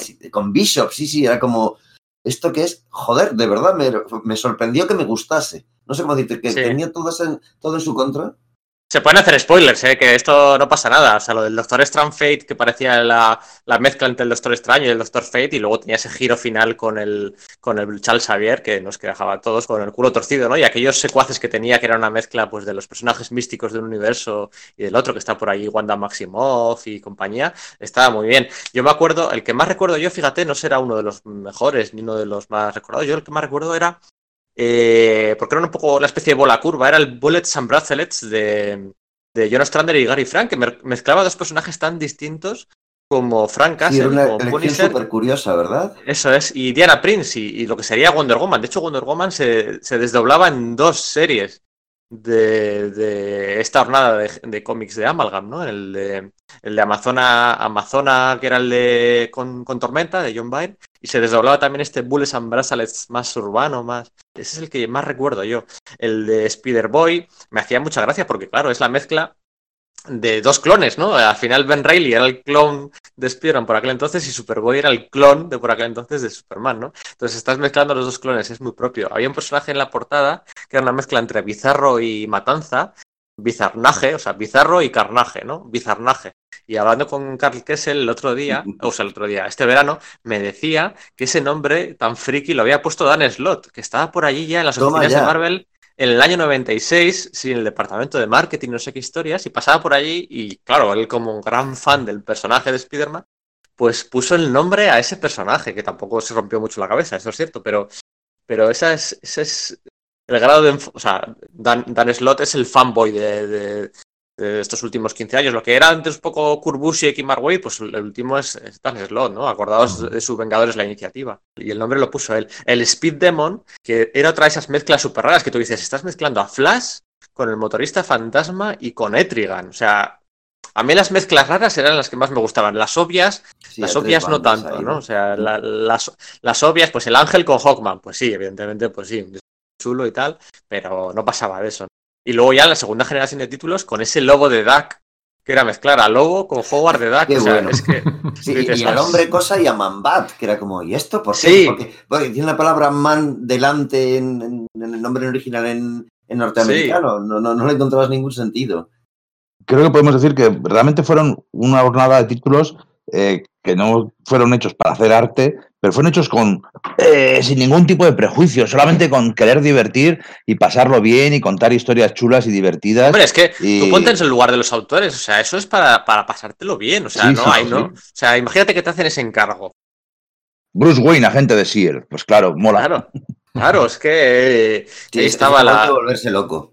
Claro, de volverte loco y de pasártelo bien. Y de hecho, luego, eh, al año siguiente, al año, al- a los dos años del DC vs Marvel, sacaron aquellas series delimitadas de cuatro números de, de acceso del personaje Nexo este, ¿no? Acceso total y acceso limitado, ¿no? De Ron Mart y Jason We- Weiss la primera y de Carl Kessel y Pat Olive, que mira, yo creo que es el único trabajo de Pat Olive que me ha gustado. El resto, bueno, y las historias jamás contadas. Claro, Eh, es un personaje era- muy plano, el color, un coloreado muy plano habitualmente, ¿no? No me suele convencer, pero a mí me gustaba mucho.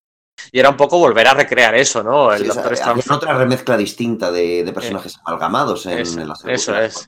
¿verdad? Y daban saltos del presente al pasado. O sea, me gusta, a mí lo que me gusta de estos crossovers, más que ver cómo se enfrentan unos con otros, es cómo casan, cómo casan un universo con el otro, ya sea en el pasado, en el presente, en el futuro. Salía la Legión de Superhéroes en días del futuro pasado de los X-Men, ¿no? O sea, pues es que me parece brillante esa mezcla, ¿no? O, o viajar mucho más al pasado y encontrarte a un Jonah Hex que se estaba enfrentando pues a, a quien fuera, ¿no? Y eso es, eso es lo que me gusta a mí, de, de- poner Marvel enfrente de DC y al revés, ¿no? Y estas miniseries de acceso pues servían para eso, ¿no? Para, para... Resultaba que el Doctor Strange Fate, una vez que se habían separado los universos de nuevo, los quería volver a unir y ahí estaba la Patrulla X intentando impedírselo con... Con, con bala de cañón, estaba ya en la patrulla X. Júbilo intentaba volver a reencontrarse con Robin porque estaba enamorada y cositas así. Y la verdad es que son dos miniseries muy dignas. La, con mucho- la segunda era mucho mejor que la primera, ¿eh? la de Patty Olive viajando por el tiempo era mucho mejor que la primera. En la primera había un momento en que se enfrentan la Patrulla X contra la Liga de la Justicia, contra la Liga de la Justicia de Morrison, contra los Sí. dioses, que daba un poco de vergüenza ajena. Salía Bishop pegándole al detective marciano, Hmm. Sí, porque le tocaba, porque había, pero bueno. Había, había algún momento un poco chusquero, aunque, aunque tenía buenos mimbres y buenas ideas, había algún un momento algún, un poco turbio. Pero la segunda, el de Patty Olive, era un divertimento fa- fantástico.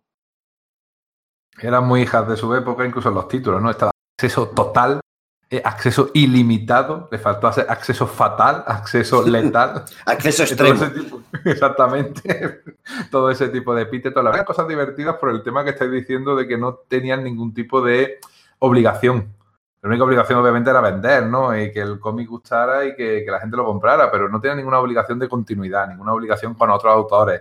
No estabas cogiendo los juguetes de otro y, ni diciéndole a nadie, tú, yo lo estoy haciendo mejor que tú, sino era simplemente diversión. ¿eh? Y alguna, la verdad, que es que decías que se han fumado esta gente. Lo del lobo, el pato, con Barça Makes, que es un dibujante muy bueno, que también se ha prodigado relativamente poco, y con Alan Grant, el creador, uno de los creadores de Lobo, la verdad que era muy divertido. Y, y decías tú, pero es que este personaje tendría que darle su serie. este Pato Destroyer, que casi casi lo han hecho en todas las iteraciones que luego ha tenido Howard el Pato, siempre han ido en ese plan, en hacer cosas raras con, con Howard, en meterlo en, Sí, en pero a mí- ambientes extraños. A, a mí de esta segunda miniserie lo que me, me gusta es, por ejemplo, aunque sean pequeños guiños, ¿no? Como Mm. Eh, una viñeta, ¿cómo serían los cuatro fantásticos si hubieran nacido en el universo de C? Y aparecen todos con capa, ¿sabes? Incluso aparece una mascota. Silver Surfer sería una mascota o un gato, porque claro, es que en la Silver era todo mascotas de los superhéroes. Una mascota con un gato encima de una tabla de, de surf, ¿no? O sea, ¿cómo serían los cuatro fantásticos en el universo de C? Bueno, ¿Cómo sería hay Batman? respuesta a eso que era como también lo de la, el, el amalgam que hicieron con lo de los Challengers de los desconocidos y los Cuatro Fantásticos, ¿no? Que éramos Challengers de Fantastic. Eso casi Sí. suena, vamos a reivindicar a Kirby, ¿no? No sé, o sea, era como que- Sí, vamos a reivindicar a Kirby, pero, pero o sea, eh, o Fin Fan Fun enfrentándose a los, a los Challengers o de Fantastics, ¿no? O el Phantom Eagle con el, eh, el, As el enemigo, ¿no? O, Sí. o ver en una, una misma viñeta a los invasores con la Sociedad de la Justicia, esas cosas, ¿no? ¿Cómo, cómo sería así? ¿Cómo sería, cómo hubiera sido así, ¿no? Y más allá de que si luego hay un nuevo amalgam que es el del Superman eléctrico con Thor, que me parece de lo más propio, ¿no? Ambos, ambos cabalgando el rayo, ¿no? Dioses del, del Eh, relámpago, ¿no? Claro. Dioses del relámpago, ¿no? O, o el Capitán América con Capitán Marvel Jr., ¿no? Eh, con estrellas y rayos y patriotismo por todos los lados. El, el entender, el entender de otra forma el universo Marvel y el universo DC, que es algo que yo creo que, mira, podemos dar ya el salto, que si no va a quedar muy largo, podemos dar el salto a- al JLA Vengadores, ¿no? De Kurt Busiek y Josh Pérez, ¿no? Que precisamente lo que hacían Me- era eso, ¿no? Ente- Sí, antes de dar ese saltito que, que- que estamos ya a apuntarlo, ¿me permitís recordar un, una- un especial que no hemos nombrado, que es el Superman Hulk que hicieron Ah, Steve Roger Steve? Sí, sí, sí, es sí, que sí. yo amo ese TV, o sea, tengo Sí, que decirlo también. aquí. Y otro que me hubiese gustado hubiese sido salido en formato Treasury. El número este dibujado por Roger Stern, Steve Rude, eh, ambientado como en los años 60, pero una historia que en principio te contrasta muy bien a Superman con Hulk. De verdad que ese sí que merecería todas las reediciones. Yo lo volvería a comprar. ¿eh? Es una maravilla. Si la gente puede buscarlo y leerlo, Sí. que lo haga, de verdad.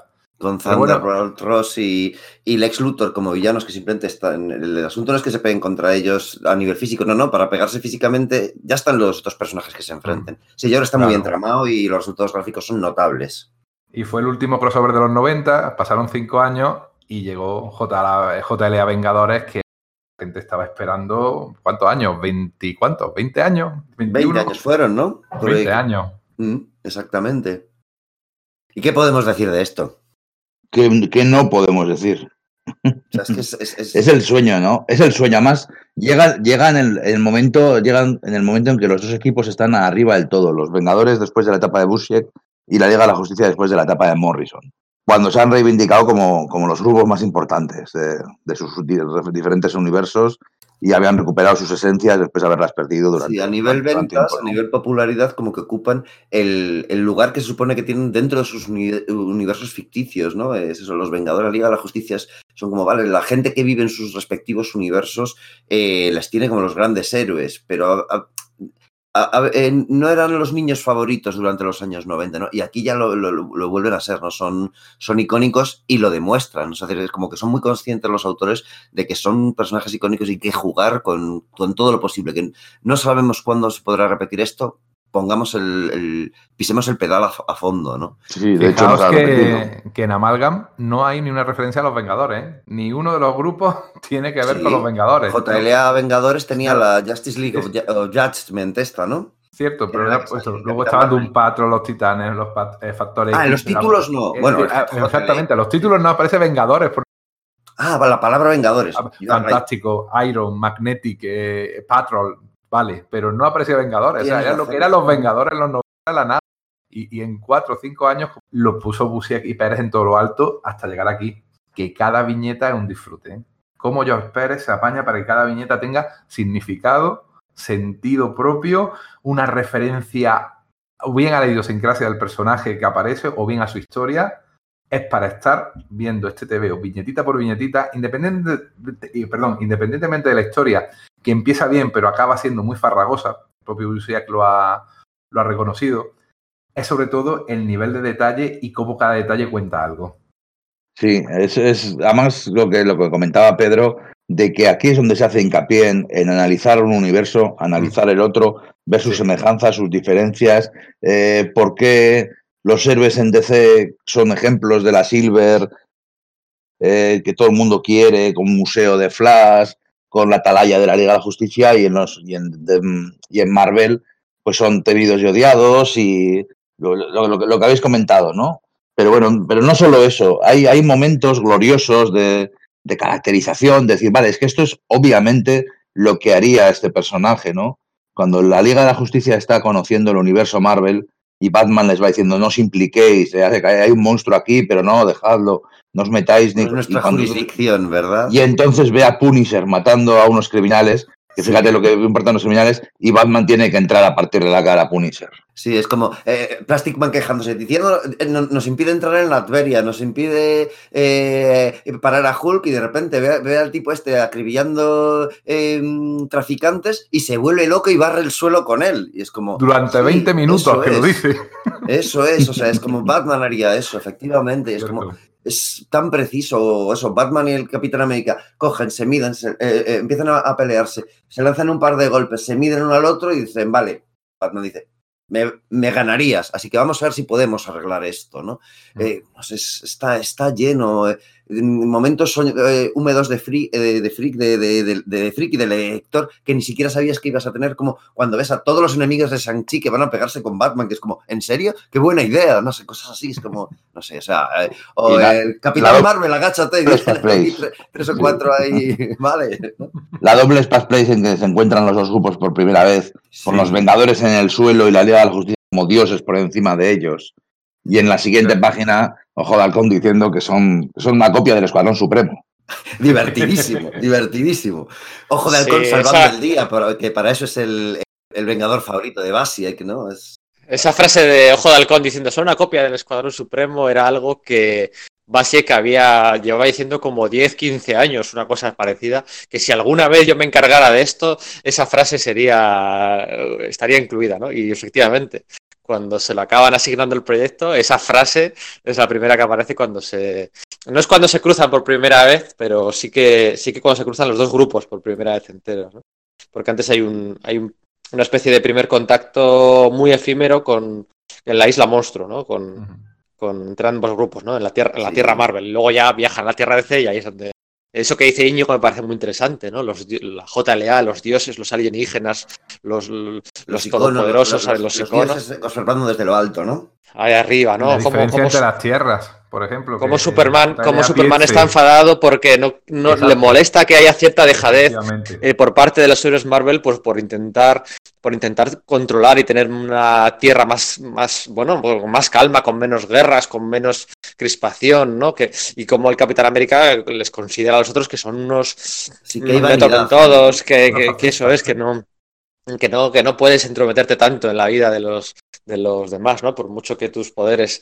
Y cómo, cómo, eso lo que decía Enrique, cómo una tierra es más grande que otra, porque el- el- la- las condiciones de, de, de base es que es todo como, pues eso, en su mitología es todo más inventado, más, más Hay fascinante, menos urbano. No solo ciudades, entonces la, la Tierra debería ser un poco más grande para albergar todo lo que hay en nuestra realidad, más, más todo lo que añade, ¿no? Es como que...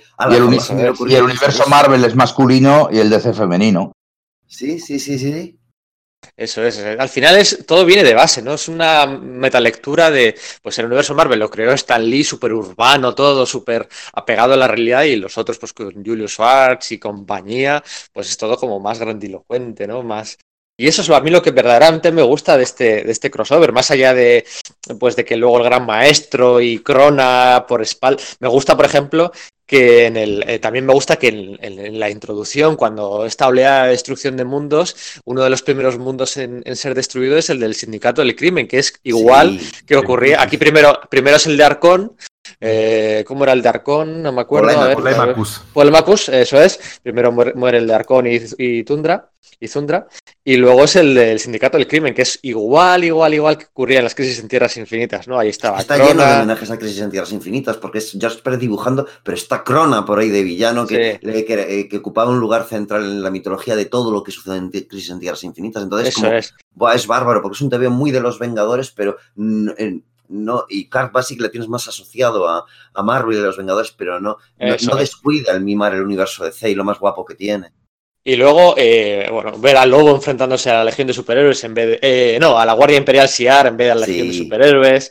Eh, me gustaba el recurso artístico que empleó George Pérez para la magia del caos de Wanda, que es algo que, así como el Doctor Extraño, el Doctor Strange Fate, eh, el Doctor Fate siempre han tenido, ¿no? Pues un recurso visual con un símbolo y tal. Wanda siempre había carecido de él y aquí se lo dan, pero luego no, no, nadie le toma, nadie le toma el relevo, ¿no? Es, es una verdadera pena. Es una pena y mola cómo funciona eso en el universo DC, porque claro, ahí sí que había en- en es- eh, magia del caos, le cuesta conectar con ella Claro, y le eso afecta. es. dice, no, es que es la magia de los señores del caos, no los enemigos Eso del- es. de los señores del orden de Fate, y tiene todo el sentido del mundo. Cuando Flash viaja a la Tierra Marvel, ahí no hay la fuerza, la velocidad. Es que en DC son todo la fuerza del no sé qué, la fuerza del no sé cuál. La, eh, la Tierra Marvel no existe y no, Cuando y- y- Darkseid y no- hace con el guantelete del infinito, Darkseid. dices, se va a liar la de Dios. O sea, un tío- si puede haber alguien más hijo puta que, que Thanos, ese es Darkseid. Y Sí. no funciona porque ese, claro, es, eh, eh, por, por definición propia, esa, es- esa- las gemas del infinito están relacionadas con su universo, de, eh, con, con el universo Marvel en el DC, no funcionan. Y luego esa idea la recupera Hickman para, para, para- para su- sus Vengadores y Secret Wars, que es como genial, genial. Sí. En el Y número cuando 3 to- recupera aquella idea de, de los- de las crisis de JSA con JLA, pero lo hace JLA y Vengador. Y empieza a crear, eh, Busiek, un montón de recuerdos a historias que nunca han sido contadas, pero que tú dices, ojalá me las hubieran contado. Volver a contar como si los dos universos hubieran estado siempre interconectados, los héroes hubieran siempre pasado, saltado de un sitio a otro. Sí, que Ojo de Halcón ha sido miembro de la JLA. Exactamente durante el un tiempo. Súper chulo todo eso. Todo, todo, todo. Claro, Sí. como Canario Negro fue de, la- se fue de la JSA Eso a es, la JLA. Exacto. El segundo número, que es el combate de los héroes unos contra otros, que hay un montón de momentazos súper chulos, pero no uno ni dos, sino 30 o 40. Pero bueno, por ejemplo, el, el- el combate de Thor Con contra Superman. Superman. le para el martillo, derrota a Superman a Thor y hace falta todos los Vengadores para, para derrotar a Superman. Pero me encanta además ese momento que le ven el resto de los Vengadores. O sea, ha, pegado a Thor. Vamos a por él y le, pega- le pegamos paliza a Skin de hijo de puta. Esto no se le hace a, a nuestro Thor. ¿sabes? O sea, se cabrean de verdad, ¿no? Y es como. Con Hércules y su masa, la masa de Hércules, que ya no me acordaba de Sí, sí, sí, sí, sí. Y empieza a pegarle allí, en plan eh, dibujo animado casi. No, no, tiene momentos. Está todos. lleno de momentos. Es, es el, es el Hay, hay un par de, hay un par de concesiones a la cara, de cara a la galería de Kurbusiek, que es aprovechar estas páginas para traer de vuelta durante la mitad de la saga a Barry Allen y a Hal Jordan. Se Ujú. quita de en medio a Wally West y a, a Kyle Reiner. De hecho, Kyle Reiner hay un momento muy chulo en el que absorbe el poder del cubo cósmico y luego al final acaba teniéndolo otra vez. Sí, visualmente está muy bien. Pero bueno, esa, ese, ese momento catárquico necesario final, el número 3, de un arranque de nostalgia, de, de esto es lo que vamos a recuperar, estos universos.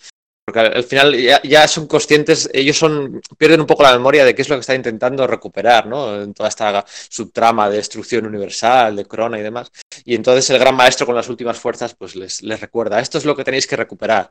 Y, empiezan a, un flash, una sucesión de flashes de momentos malos que sirve pues para de nuevo hacer una retrospectiva de, de lo diferentes que son el universo Marvel y el DC, pero funciona muy bien. Y eso, eh, la presencia de tanto tiempo de Barry Allen a mí me molesta un poco, ¿no? Porque es como queriendo decir, eh, si tienes, a todos aquí para elegir y tienes que quitarte, no sé, era, había muchas discusiones por la época de, de- bueno, pues evidentemente el run run continuo de traer de vuelta a Hal Jordan, eh, quitarse del medio a Kyle Reiner, o sea, campañas en la Wizard en todos los lados, la gente no tragaba a Kyle Reiner, por mucho que, que Grant Morrison lo hiciera bien.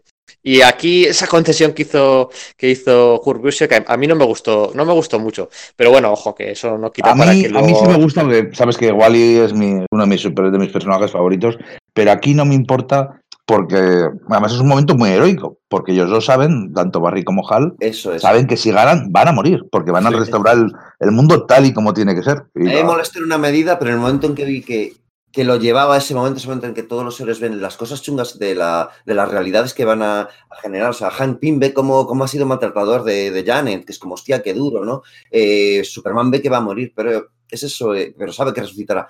Pero Barry y Hal saben que van a morir y dicen, vale, pero es lo correcto.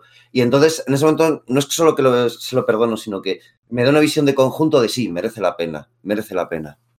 Bueno, para ir acabando, ¿eh? Yo podría detenerme en Canario Negro gritándole a, a Mimi Aulladora, que también le gritaba, ¿no? Y esas, esas, duplas de poderes, pero yo creo que hay que hablar de el momento, ¿no? Y acabar, acabar ahí, ¿no? En ese, en ese gran momento icónico en un clímax de, de, un orgasmo visual en el que, es que si me apuras, salen todos los héroes, pero salen todos los héroes en todas sus encarnaciones y en Con todos sus uniformes. Sus o sea, yo creo que la avispa que va pasando, que la avispa parece, eh, es un poco el hilo conductor, va de un combate a otro, de una viñeta a otra, yo creo que la avispa en cada viñeta sale con un uniforme distinto de todos los muchos que ha tenido. O sea, es que hila fino hasta ese, hasta ese punto, ¿no? Con incluso algún guiño al crossover original de eh, aportado. Sí, la portada de, esa que sale, en su día. Sale, sale, eh, como un, cuando recuerdan su historia falsa, una de las historias falsas que recuerdan es ese crossover. Eso sí, Pero bueno, pero- que sí fue publicada así. En el guion de aquel crossover original, que, se, que está filtrado y se conoce, el guion eh, iba a resultar que Ojo de Halcón y Flecha Verde eran los eh, artífices de la, de la victoria final, ¿no? Haciendo chocar cada uno un- eh, una flecha justo en el centro de donde estaba el nexo de poder de Kang y del eh, el, Señor amo del del Tiempo, el señor del tiempo y demás. Y, o sea, Flecha Verde y Green Arrow y, Ojo Halcón iban a ser importantes. Aquí lo es Ojo de Halcón, lo es también Barry, ¿no? O sea, bueno, tiene, su, tiene sus guiños también, ¿no? Pero es que eh, hay un momento, y, y no hablo solo de la portada, ¿no? Hablo de un momento que, que- que funciona. Sí, porque realmente es- es- eso no es solamente un, como un, un gancho promocional, no, el hecho de que Superman coja el martillo de Thor y coja el, el, el escudo del Capitán América, se recrean en ello como Mm. se deben recrear. Es que te, te deja total, es un crossover que te deja te- totalmente satisfecho. No es solo una asociación de postales con una con un hilo argumental que lo justifique, ¿no? Te, te crees que esa historia realmente debe ser, debe ser contada y cómo de- y que debe ser contada así, ¿no? Y deja- eso sí que deja pozo, porque 20 años después lo recordamos, vamos, con una sonrisa. Sí. Sí, sí, sí, sí, eso es. ese es el- Yo cuando había aquel momento en la película me acordé. Totalmente. Sí, y, y bueno, que, y además si tiene pozo a nivel continuo, sí, porque va a utilizar el huevo cósmico ese que se genera al final en su eh, cuando estuvo trabajando para DC, pero en el fondo eso no tiene mayor importancia. Lo importante es este pozo del que estamos hablando, que no importa cuántas, cuántas veces te lo releas, no importa cuánto hables de él, es un TVO que siempre te resulta fresco. Sí, el único pero es que al final Superman vuelve a no poder coger el martillo, no me parece. Superman siempre puede coger el martillo. Es que luego hubo quejas a ese respecto, Superman vence a Thor, ah, no sé, y a mí me parecía... Bueno, no es que adecuado. en los TVOs realmente el martillo de Thor puedes levantarlo a Es veces. eh. Sí, pero el Capi, por ejemplo, también puede levantarlo en un momento de necesidad, Mm. en la etapa de Gruenwald, pero Sí. no para siempre. Había letra Y pequeña. ahora- Es digno y, y hace falta, ¿no? Sí. Y ahora volvemos a lo que quería recordar de, ¿os acordáis que os he dicho? Sí, pues hace no, hace no mucho tiempo en un TVO de Marvel ha habido un crossover con DC. Porque salía en una, en una imagen, Ah, salían sí, los, sí, salían portadores, los portadores de Mjolnir. Y salía Thor, salía salía mm, Eh, Bill Rayos Beta, salía Eric Masterson, salía Jane Foster y en sus siluetas salían Wonder Woman y Superman. Superman. Eso es, sí, sí, sí, sí, ha, sido hace muy poquito y mola un montón, y claro, obviamente no pueden poner- exponer a los personajes tal cual, ¿Y pero dónde? los reconoces. ¿En qué cómic? Pero ese cómic es un cómic USA, ¿no? ¿O dónde ha salido eso? Sí, sí, sí, no, aquí no está, aquí no ha salido. Salió hace menos de un mes. Sí, sí, sí. Eh, ¿Dónde puedes conseguir ese cómic USA? Pues en Radar Comics, entonces. Obviamente. Sí. Claro. De hecho, eh, en el viaje que hace poco, hace poco Pedro me llevó a Radar Comics y, y estuve allí en, en la tienda física, ¿no? Porque hablamos de que puedes hacer el pedido por el previews, pero también tienes la tienda física donde hay un montón de cosas y un montón de joyitas para explorar. Y ahí estaban los, los accesos ilimitados y los accesos. Estuve, de hecho, estuve ojeando y estuve a punto de, de cogérmelos en la versión en inglés. El, el acceso ilimitado y el acceso, ¿cómo es el otro? El, Acceso total. acceso Total. total. que estaban allí físicamente en la tienda de Radar Comics. Pero bueno, para todas las compras de, de previews, para todas las grapas, para todas las series que no se publican aquí o, que no podéis esperar para ver a, a que, para que lleguen aquí, pues hay en Radar Comics, desde su página web, sin intermediarios, podéis tener todo un universo de cómics en vuestra casa. Y muy importante, con un descuento, ¿vale? porque si a la hora de gestionar vuestro, vuestro pedido eh, ponéis el, el- el código de descuento Sala de Peligro, tendréis un 5% de descuento eh, sobre el importe de, de los TVOs en sí mismos. Así que ya lo sabéis, para Comicusa, Radar Comics, es lo que usamos y, y aconsejamos aquí. Oye, que es un ahorrito muy apañado. Muy bien, ¿qué, qué más, qué, más, eh, ¿qué más creéis que pueda dar de sí este repaso Pues, sobre, de, de- de los Yo la- lamento que las relaciones entre Marvel y DC se encuentren ahora en mal estado y haya toda una generación de lectores que no pueda disfrutar del JLA Vengadores, en, en particular del JLA Vengadores. Sí, es Sí, una pero yo creo lástima. que con Cebulski ahí puede que algo se mueva. Porque Cebulski es muy fan. ¿eh? Y, no, y no tiene un poco, yo creo que ese peso del pasado que sí tienen a lo mejor todavía en DC por todas las peleas que tuvieron con Quesada, con Bill Gemas. Que bueno, que el hecho que saliera J. La Vengadores yo creo que fue casi un milagro. Mm. que ya las relaciones eran regulares. Pero puede, puede que en el futuro mm, haga, haga- algo. Ya es simplemente presunción. No tengo ningún tipo de rumor Ya. ni nada. Hombre, Yo, ya creo- yo que regularan complicado todo- a nivel administrativo, pero que hay ganas está claro. Está esto Sí. que ha comentado Íñigo ahora de, de, esos- de esas apariciones de Flash y Wonder Woman eh, como portadores del martillo de Thor apócrifos. Y luego en, bueno, en, en- en otro cómic que acaba de salir en Estados Unidos, eh, que mm, revertebra la, la continuidad de C, también se hace una, un guiño de... eh, se hace como que un repaso de- del- futuro del universo DC, se hace un par de guiños de, bueno, pues quizás haya encuentros más adelante con, con vamos, hablan de Thor y se menciona a un Goliath verde, como diciendo, que no cerremos esa puerta. Así que no sé hasta qué punto es, es real, dado que ahora, claro, las... Creo que están eh, más atados en corto a nivel a- ambas editoriales. Ojalá me confunda, ojalá me confunda. Porque efectivamente es una lástima que las nuevas generaciones no puedan disfrutar de ese, sobre todo de ese JLA Vengadores, eh, porque claro, eh, hoy por hoy encontrarlo es, unos, tiene unos precios en el mercado de segunda mano totalmente abusivos, eh, aunque merece cada uno de los euros que pagáis por ello, porque es que es espectacular, tanto esa edi- edición en cuatro grapas como esa, esa edición en absoluto, en tapa dura gigantesca. Joder, es que es una auténtica, una auténtica gozada. Sale por 320 dólares eso ahora mismo. Yo me lo conseguí por 40, ¿eh? Es uno de Está mis mal, está mayores, wow, mis mayores triunfos como comprador fue absoluto. Pero bueno, nunca se sabe. Y si sale, estaremos aquí para comentarlo. Bueno, chicos, pues jo, ha sido genial el pegar este repaso a esa historia de, los, de las conexiones, de, lo- de los puntos de encuentro entre los, universos Marvel y DC con esos especiales que son míticos y que tenemos ahí en todos en, nuestra cabeza, unos más, otros menos. Hay unos que son nuestros favoritos, otros que nos, nos han pasado, eh, bueno, pues quizás con menos, eh, eh, más sin, sin pena ni gloria, pero creo que en general nos ha, nos ha satisfecho a, a nivel lo que dice Íñigo, ¿no? En, en la víscera, eh, como fans. Eh, ¿Algo que añadir, eh, Enrique? Nada, que Superman es el mejor héroe y siempre lo será. ¿Íñigo? Vengadores y JLA reunidos. La JLA, no, el tercer o cuarto número de JLA Vengadores decía una cosa muy distinta de Grito de Guerra, ¿eh, Íñigo? No, no, el cuarto número dice eso. No, no, no, no, no. Tengo aquí delante y la avispa dice una frase distinta. Que también eso es algo, es, es algo muy, muy de Marvel. Es precisamente, mira, vamos a acabar con otra similitud. En Marvel, Stan Lee, todas estas frases eh, capciosas y con gancho, que si Vengadores reunidos y que si eh, la hora de las tortas y que si llamas a mí, que si tal, no sé qué, siempre había funcionado muy bien. En DC no tenían nunca nada de eso. De hecho, la serie más parecida a, Marvel que ha publicado DC, que es ese, Los Titanes de Mark Wolfman y Josh Pérez, que por eso funcionaba tan bien, tenían su Titans Together. O sea, un, un grito de guerra al más puro estilo Marvel. Y, es que hasta ese, hasta ese detalle eh, hilaba fino Kurt Busiek.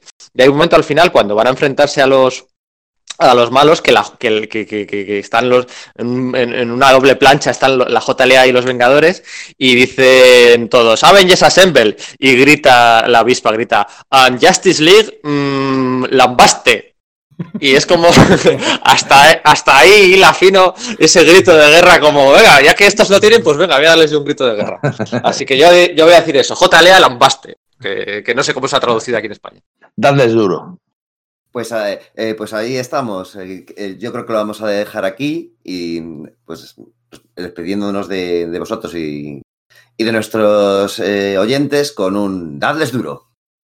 A los tebeos. Venga, un abrazo a todos. Abrazos. hoy no me he metido con Bendis Hoy no. ¿verdad? ¿Te te imaginas un JLA Vengadores de Bendis? Efectivamente, el próximo crossover que lo haga.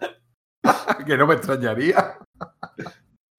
¿Qué, qué pretencioso por su parte sería pensar que puede escribir algo así. No, Solo algo por así eso no debe escribiría, hacerlo. Escribiría algo, pero algo así no.